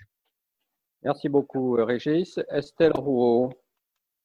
Oui, bonjour, euh, merci à tous. Euh, alors moi, vraiment, je me demandais simplement euh, au niveau de la question de, la résilience et comment on peut mesurer les progrès vers la résilience. Donc moi, j'ai rencontré plusieurs acteurs aussi publics sur la côte, plus dans le contexte de la submersion marine que, de l'érosion côtière. Donc je suis un peu moins familière avec cette question de l'érosion côtière, mais plusieurs personnes se, demandent vraiment sur, euh, comment ils peuvent savoir si ce qu'ils font dans le bon sens en fait vers plus de résilience et comment on peut justement les, aider, les aiguiller dans leur démarche au niveau de, rendre leur territoire plus résilient.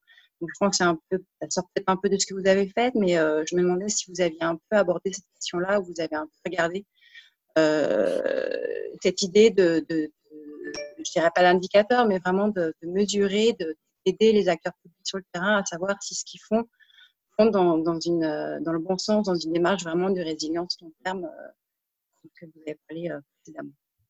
Un mot, un mot peut-être. C'est vraiment une histoire de résilience au niveau des résultats, parce que ce que j'ai pu voir, évidemment, il y, a, beaucoup de mesures au niveau des moyens qui, sont, qui sont mis en place, mais au niveau des résultats, voilà que vous avez regardé ces questions-là. Merci. Merci. Avant de passer à Olivier, un mot sur cette euh, histoire de résilience, parce que pour, pour nous, à la Fabrique écologique, on, est en train beaucoup de réfléchir là-dessus et dans le dossier Covid qu'on va sortir, euh, y compris sur la résilience territoriale, il y aura toute une série de choses.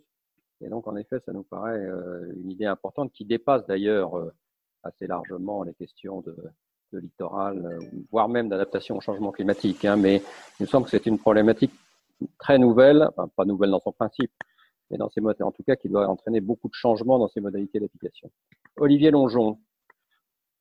Effectivement, merci. Euh, oui, je fais partie de l'association de défense du littoral euh, dans, la région varoise, donc du Var euh, en Provence. Et je voulais spécifier par rapport à ce qui est dit ma très très grande inquiétude. Je, je suis ces dossiers depuis les années 80. la loi littorale a eu son efficacité au moins pour stopper la construction dans les zones naturelles. Euh, maintenant, on a un problème, euh, moi je dirais, dans le Var et la Provence, on a ce qu'on appelle les coups de mer, c'est-à-dire les grosses tempêtes d'hiver. Quand on en avait une tous les dix ans très très forte, euh, maintenant on en a dix par an, dont une très très forte au milieu. Cet hiver a été véritablement spectaculaire. moi, je fais un calcul où je dis chaque année, les communes investissent entre 1 et 5 millions d'euros à refaire une route, une plage, une digue sauf qu'on refait sur, quelque, sur, un, sur un terrain qui a été ébranlé. Donc chaque coup de mer est de plus en plus fort et de plus en plus violent et emporte de plus en plus de choses. Et on fait comme si de rien n'était. On peut dire qu'il y a eu toutes les lois, etc. Mais quelque part, on laisse les gens euh, juste derrière ce trait de côte, qui est très très fin quand on est sur la côte méditerranéenne. Et d'après moi, on est devant un risque énorme, euh, presque. Euh, alors, on sait ce qui s'est passé en Vendée, mais on, est sur un très très gros risque sur la côte méditerranéenne. Et pour l'instant, je trouve qu'on n'a pas, on n'a aucun dispositif qui permette d'allumer les voyants au rouge pour les autorités euh, existantes, qui, les allument assez fortement. Et on voit les mairies sans arrêt reconstruire, reconstruire, reconstruire. On devrait déjà être en train de racheter la bande des 100 mètres derrière la plage, voire même plus, et démolir. Et on en est très, très, très, très, très loin. Et je suis très inquiet, je ne vois pas arriver dans la loi un dispositif qui qui, prennent en compte ce, risque potentiel qu'on a tous les étés dorénavant. Et je pense que sur les Alpes-Maritimes, on a à peu près le même risque. Sur une partie des Bouches-du-Rhône, après, quand on est sur la côte languedocienne, on a un petit peu plus de marge et puis on n'a pas les mêmes, euh, les mêmes reliefs. Mais on prend vraiment des risques. Je ne sais pas comment le dire autrement. Excusez-moi, j'ai été long. Merci, merci Olivier. Je crois que cette préoccupation est partagée par le, groupe de travail. mais merci beaucoup. Vanessa Laubin. Oui, bonjour à tous. Euh, et déjà, merci beaucoup pour, euh, pour, pour l'organisation de cette, euh, cette vidéoconférence et pour la note. C'est vraiment passionnant. Alors, moi, j'ai plutôt un, prisme payant développement, et en particulier Afrique de l'Ouest. Et on n'a pas du tout la même réponse à des, problématiques locales de gestion du risque, dans la mesure où l'État est extrêmement faible.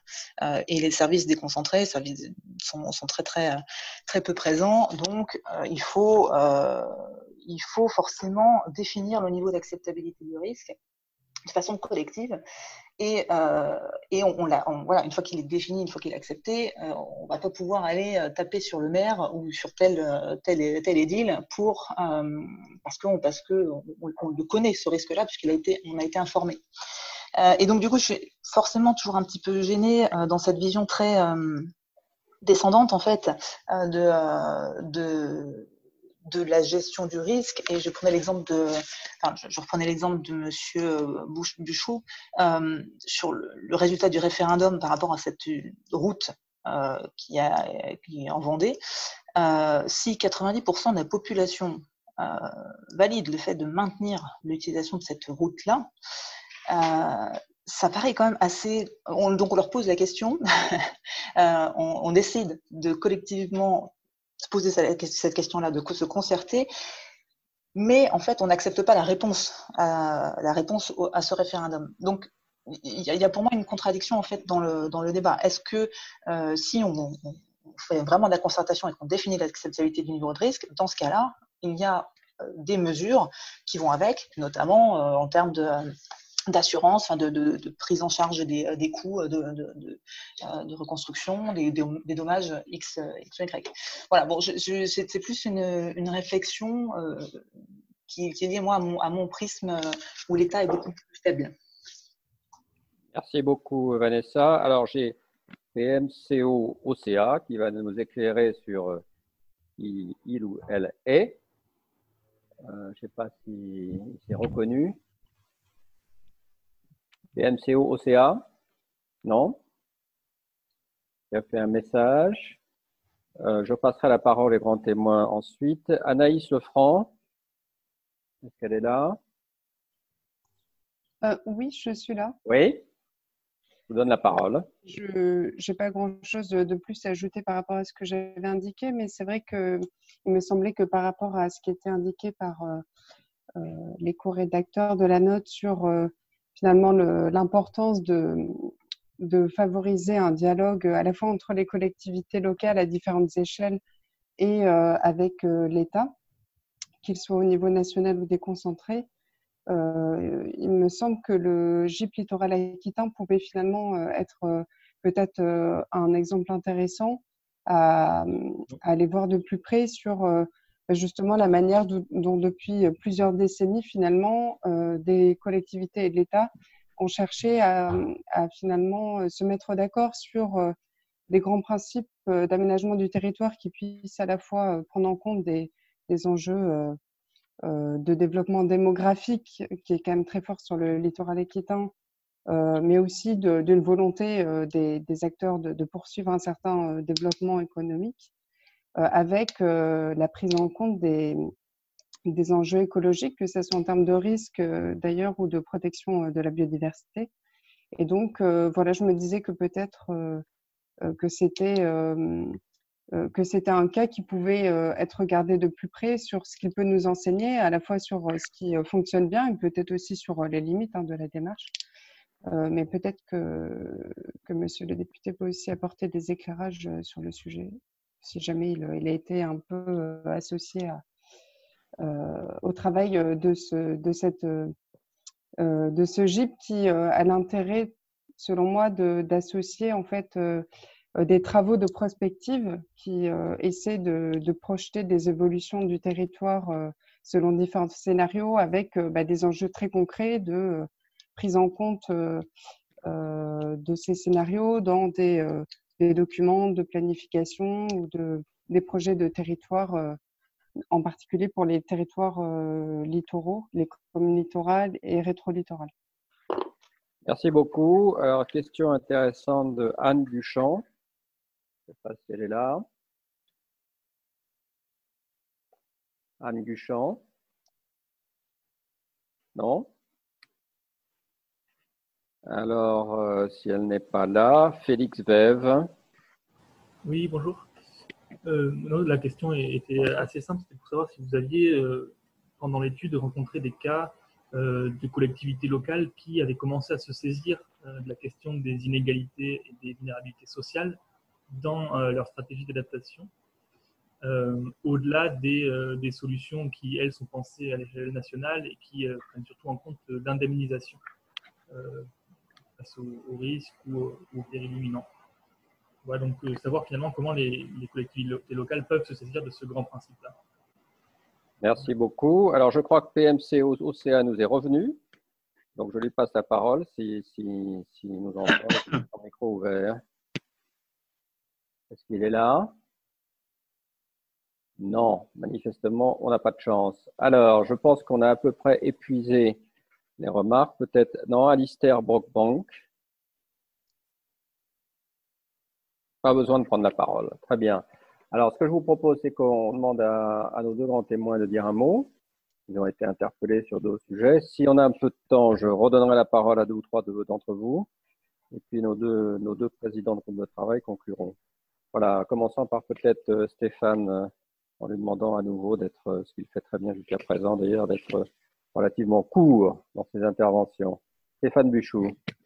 Oui, très bien. D'autant plus que je peux encore rester un peu, mais j'ai une, autre visio qui a, commencé. Euh, oui, juste, peut-être un mot sur, sur le référendum dont j'ai parlé tout à l'heure. Effectivement, je viens de voir la précision d'Elodie Martinique aussi, qui a raison de dire que ce n'est pas un référendum. Effectivement, c'est une consultation. Moi, j'en ai juste fait référence, non pas pour, euh, euh, pour euh, mettre en difficulté.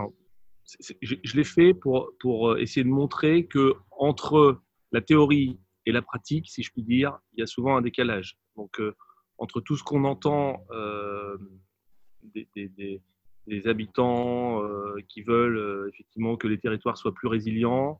Euh, et la manière dont ça se traduit concrètement sur le terrain, il y a parfois un décalage. Il ne s'agit pas de ne pas tenir compte de, du vote qui a été opéré, même si je partage ce qu'a écrit Elodie sur la manière dont la question a été posée. Enfin, tout ça, c'est important aussi. Mais on voit quand même qu'il y a assez souvent ce, décalage sur des sur des alors j'ai pas noté toutes les questions je, l'ai fait comme ça de, mémoire mais rappelez-les-moi si j'en oublie euh, sur euh, des expériences euh, ou des projets qui auraient déjà vu le jour j'ai alors pour l'instant il y a, rien de, très concret c'est pour ça que je reviens à ce que on disait au tout départ c'est-à-dire que c'est cette impérieuse nécessité maintenant à agir et c'est en, ce, en cela que l'appel à projet ou l'appel à manifestation commun CEREMA-ANEL prend tout son sens.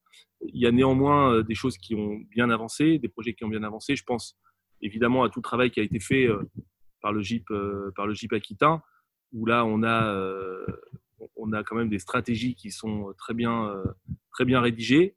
Il n'y a plus qu'à, je dirais, appuyer sur le bouton et, à trouver des financements. Je dirais un mot effectivement du, du, financement et de ce qui est corrélé, pardon, c'est-à-dire le, le risque. Euh, du côté de Coutances aussi, du pays de Coutances dans la Manche, euh, il y a des, projets dans la vallée de la Sanne euh, sur justement des projets de renaturation qui, avec le Conservatoire du littoral, qui sont des beaux projets et je vous invite à, aller, aller, les voir et à les consulter parce que franchement, ça vaut le coup. Il y a vraiment des, belles choses qui se, qui se font. pour ça, je vous invite à consulter le rapport que j'ai remis. Vous avez la plupart des, des exemples qui, je pense, pour beaucoup d'entre eux, euh, feront, euh, feront acte de candidature dans le, ou ont déjà fait acte de candidature dans, dans l'appel à projet euh, CEREMA, CEREMA.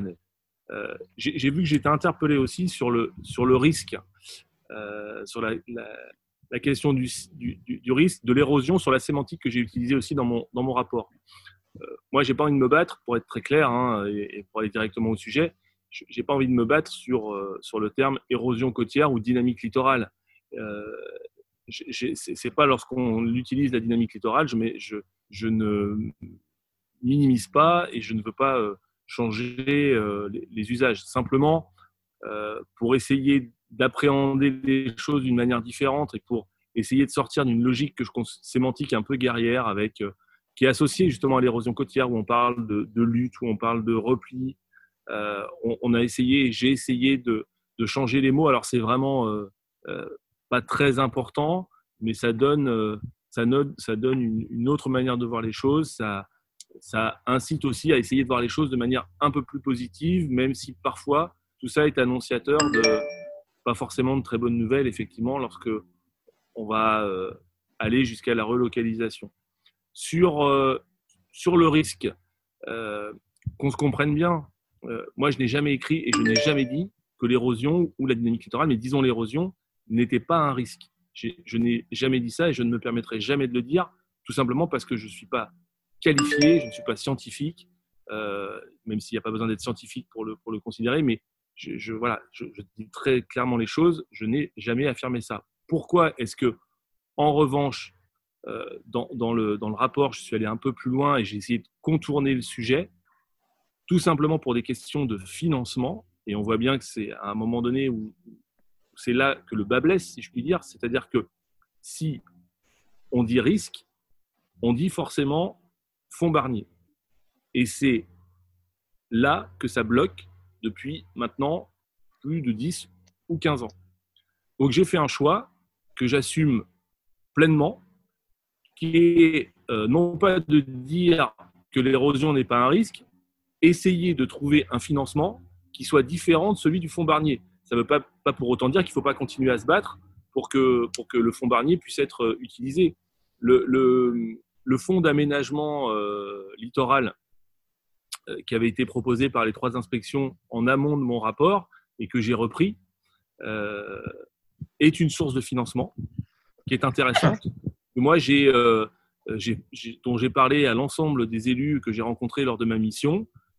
Tous les élus que j'ai rencontrés aucun euh, ne m'a dit que ce n'était pas une, bonne idée, donc j'ai décidé euh, de la reprendre. Elle est assise, enfin je ne vais pas rentrer dans les détails, euh, si vous avez lu mon rapport, vous le, vous, le, verrez, et si tel n'est pas le cas, je vous invite à le faire. Elle est assise sur les, sur les droits de mutation, sur un pourcentage sur les droits de mutation, sur une échelle intercommunale, donc on revient sur cette, solidarité intercommunale. D'aucuns considère qu'il faut une solidarité nationale. Là non plus, moi, j'ai pas de religion en la matière. Simplement, ça, ça relève, je pense, plus du débat parlementaire. Et, si on arrive, et moi, c'est mon objectif quand même premier, à produire un texte, euh, évidemment, il sera intégré la question du financement. Et j'imagine que le texte sera amendé et on pourrait aller sur, sur ce fonds d'aménagement littoral sur une échelle qui dépasse très largement l'échelle intercommunale, compte tenu des enjeux financiers qui ont été rappelés tout à l'heure en, en, début d'échange, en début de visio, par rapport, euh, par exemple, au rapport qui a été rendu par le, par le CRMA qui euh, cartographie l'ensemble des biens euh, menacés et qui donne une évaluation, et vous avez bien fait de, le spécifier, et, merci de l'avoir fait, hors réseau, eau, électricité, assainissement et, tout ce qui va avec, parce que là aussi, il y a des, il y a des sommes qui sont faramineuses. Merci beaucoup. Alors, avant de donner la parole à Elodie Martini, euh, je, crois que Camille André qui souhaite un petit complément et va participer au groupe de travail aussi. Donc, je, lui passe la parole. Camille André. Oui, bonjour à tous. Merci. Vous m'entendez bien? Oui, très bien. Oui, parfait. Euh, non, parce qu'il y a, je crois, tout à l'heure, un intervenant qui a cité le, GIP littoral, euh, anciennement GIP littoral de la région Aquitaine et puis maintenant de la région Nouvelle-Aquitaine, donc euh, comme un, exemple possible euh, pour mettre en place des, partenariats pour, tenter de trouver des solutions aux questions d'adaptation au changement climatique. Donc c'est effectivement une structure qui rassemble à la fois les collectivités des différents niveaux euh, sur le littoral et, les services de l'État. Je, propose cette pression parce que je suis moi-même chargé de mission au sein du GIP littoral. Ça permet de vous, faire euh, partager euh, cette expérience.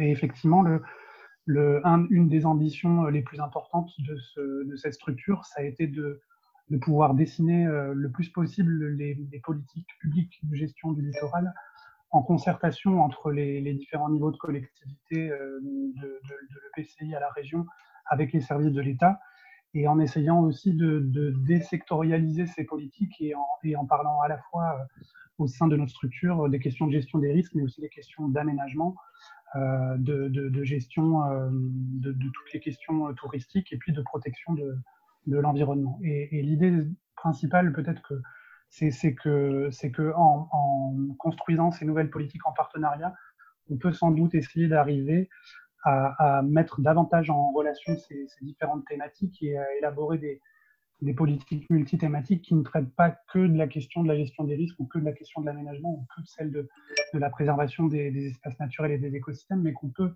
sans doute réussir à, élaborer des politiques beaucoup plus intégrées et moins sectorielles.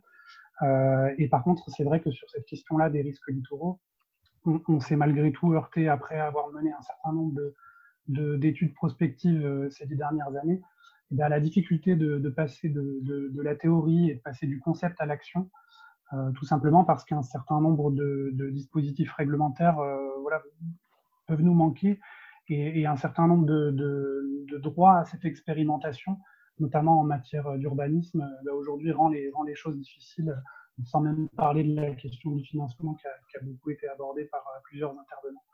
Donc, donc voilà, il y, a, il y a vraiment un besoin de, autour de ces sujets, de, mettre en place une gouvernance qui fonctionne, des, lieux où on puisse se parler et où on puisse euh, effectivement se, faire confiance et élaborer des, politiques en toute confiance.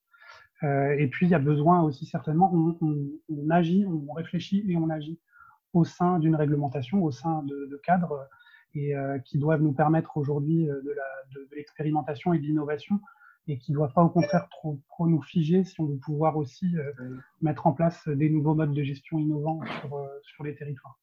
Merci beaucoup. Alors, merci Camille. Je crois que Gianfranco souhaitait euh, donner une précision.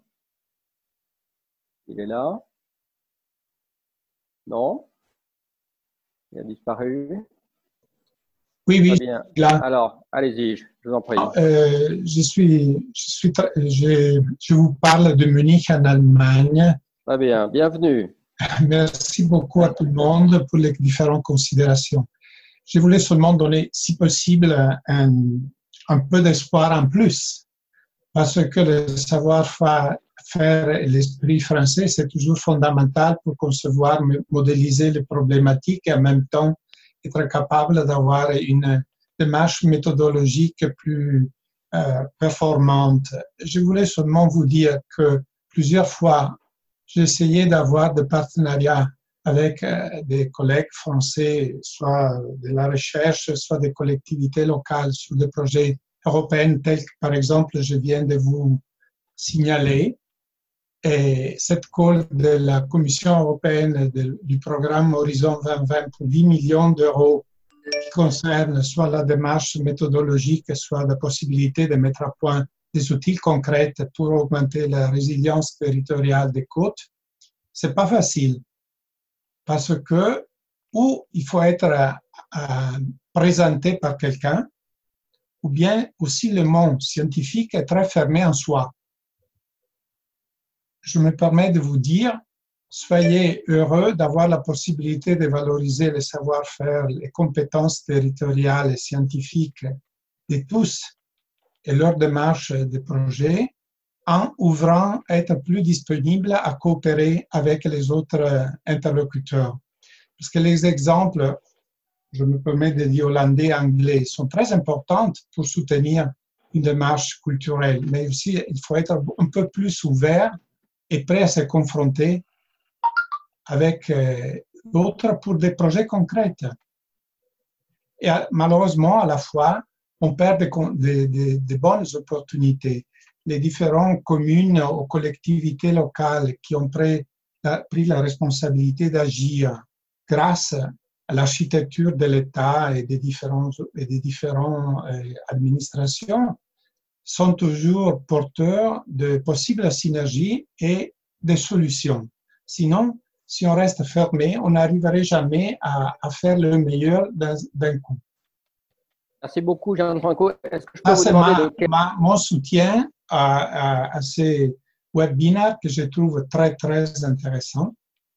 Et je me permets de vous dire, il y a une grande possibilité de valoriser cette savoir-faire, cette connaissance. Soyez audacieux, permettez-moi de vous dire. Merci beaucoup, Jean-Franco. Est-ce que je, peux me permettre de vous demander de quel organisme vous je suis un libre, Je suis un, libre profession, je suis une personne. Je suis moi-même. Très bien, parfait. Très bien. Je vais passer la parole à Elodie Martini-Cousti notre deuxième grand témoin, pour quelques commentaires supplémentaires, en la remerciant de tous les commentaires qu'elle a fait sur le, le, fil. Hein. Excusez-moi, je suis bavarde, j'aime bien faire. Bien, euh, bien, je pense que voilà, euh, c'est nécessaire de comprendre aussi euh, comment les choses peuvent fonctionner du niveau local au niveau national.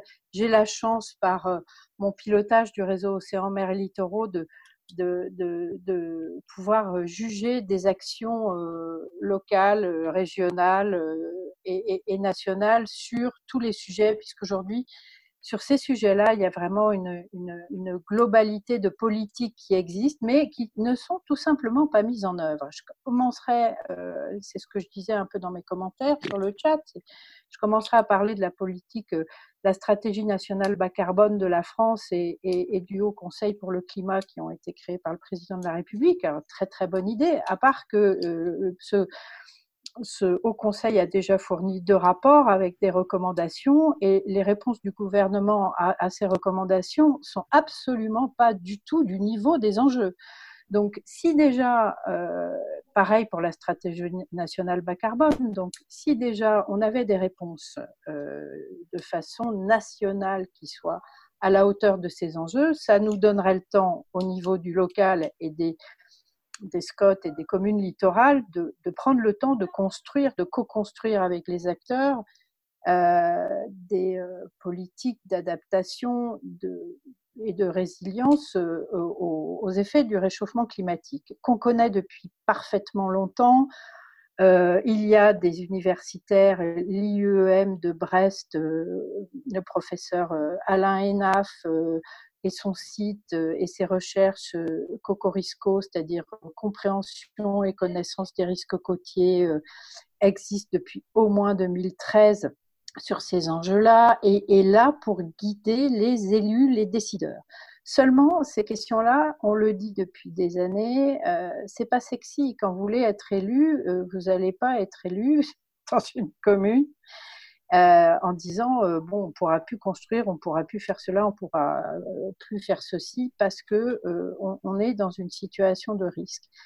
Seulement, quand nous, associations, nous proposons aux élus de faire ce travail de culture et d'acculturation de la population avec des documents, avec des histoires, avec, avec des scientifiques qui viennent appuyer et, et renseigner le public, ils ne veulent pas nous accueillir, ils ne veulent pas qu'on en parle, euh, moi-même, j'ai monté une, avec la fédération que j'ai dans le Morbihan, j'ai monté une exposition et un film. Aucune commune du littoral morbihanais n'a voulu la recevoir gratuitement. En revanche, tous les collèges et les lycées qui travaillaient sur les impacts du réchauffement climatique l'ont accueilli et ont été contentes de l'avoir. Elodie, est-ce que je peux me permettre de vous demander de conclure? Oui, on est, oui tout à fait. Donc, euh, exactement. Donc, euh, la question, euh, les cadres, on les a. C'est-à-dire, on a la loi littorale qui est une loi qui est toujours valable et qui doit être en effet sans doute adaptée aux, enjeux du, du, réchauffement climatique. Mais on a surtout besoin euh, de, justement, grâce au travail de la fabrique écologique associé au travail d'autres personnalités et d'autres institutions, de faire ce travail d'acculturation du public et de tous les publics ça va euh, en effet jusqu'aux jusqu'aux élus, euh, pour, pour qu'on soit cohérent euh, et qu'on travaille tous dans le même sens. Parce que là, moi, ce que j'ai entendu, si vous voulez, Monsieur Buchou, dans son territoire, il y a un projet de port de, plaisance. Euh, vous le connaissez, le projet de port de Bretignolles, qui va casser un cordon dunaire et qui risque de mettre des gens en danger.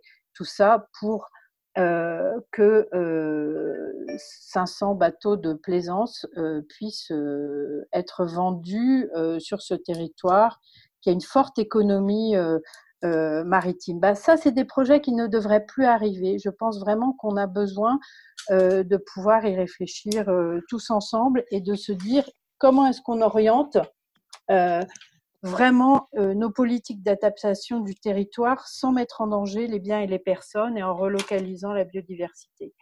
Et ça, aujourd'hui, malheureusement, euh, euh, il, faut être courageux, il faut être volontariste et après, derrière, les financements, ils arriveront. On les trouvera au niveau européen, on les trouvera via les assureurs. Mais ce serait pas normal que ce soit l'ensemble des Français qui payent, une fois de plus. Merci, à vous. Merci beaucoup. Avant de passer la parole à Nicolas et à Gilles pour un, dernier mot, mais vraiment un mot de conclusion, je voulais vous dire, euh, en ce qui me concerne, en ce qui nous concerne la fabrique écologique, qu'on est tout à fait prêt et désireux pour ceux qui le souhaiteraient euh, de faire des ateliers écologiques autour de cette note euh, dans différentes régions littorales, comme nous le faisons régulièrement pour d'autres notes. Et nous avons beaucoup d'ateliers maintenant en région et nous sommes tout à fait prêts à le faire. Il suffit de prendre l'initiative, d'en parler à Gilles, euh, qui peut organiser ça. Voilà, je passe la parole à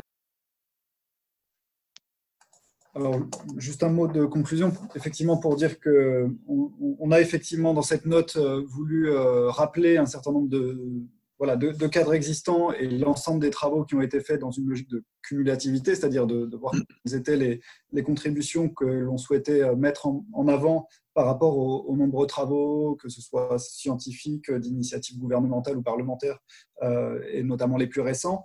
Euh, donc ça a été mûrement travaillé entre enfin, au sein d'un groupe de travail d'horizons variés qui associe effectivement euh, le GIP littoral, des scientifiques, etc., plutôt versé sur les sciences sociales, d'où aussi l'accent porté sur ces questions d'inégalité environnementale face aux risques littoraux. Et, euh, euh, et donc voilà, il y a, aussi des, projets scientifiques qui sont menés en partenariat avec de nombreuses collectivités pour travailler sur la mise en place de politiques qui seraient soucieuses du traitement de ces questions d'inégalité environnementale dans des politiques d'adaptation de long terme.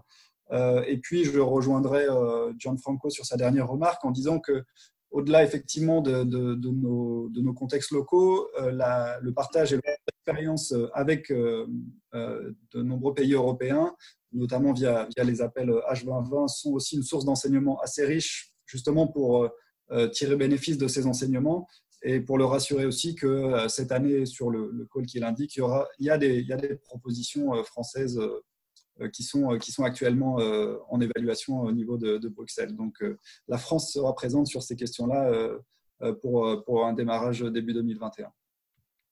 Merci. Gilles, pour le mot de la oui, alors c'est plus finalement une précision qu'une conclusion, étant donné notamment la question d'Anne Guchamp dans la conversation et puis une remarque que vous avez fait, Monsieur Buchot. Effectivement, et pour reprendre ce que vient de dire Nicolas, on s'inscrit complètement dans une euh, démarche de cumulativité par rapport aux travaux existants et on a euh, parfaitement euh, connaissance des, des propositions de financement à long terme de la relocalisation qui ont été portées par la mission interministérielle et par vous-même à travers le Fonds d'aide à la recomposition littorale. Et dans la note, nous distinguons bien en fait les besoins de long terme et de court terme euh, sur le financement. Et en fait, ce, qu'on, enfin, que je n'ai pas réussi à, préciser, étant donné la, brièveté de mon intervention, mais c'est qu'effectivement, il faut bien combiner les deux approches d'aménagement euh, de long terme euh, du littoral, mais sans oublier pour autant l'approche de gestion du risque. Merci beaucoup. Il me reste à remercier évidemment les deux, la présidente du groupe de travail, tous les membres du groupe de travail ont certains participé, nos deux grands témoins, Stéphane Buchou et Elodie euh, Martini-Cousti, et, à vous remercier tous de votre participation, de vos interventions. Vous avez la note sur notre site. Vous pouvez très bien, je vous l'ai dit, euh, réagir, faire des propositions, faire des propositions d'amendement. Euh, nous, nous tiendrons certainement au moins deux ou trois ateliers écologique euh, sur des régions littorales d'ici le mois de septembre, sachant que d'ici juillet, ça va être compliqué à cause de la crise du Covid, mais volontairement, on va allonger un peu la période de, co-construction citoyenne pour pouvoir aussi faire quelques réunions en septembre. Donc, n'hésitez pas à nous faire savoir si vous êtes à l'écran là dans telle ou telle de vos régions.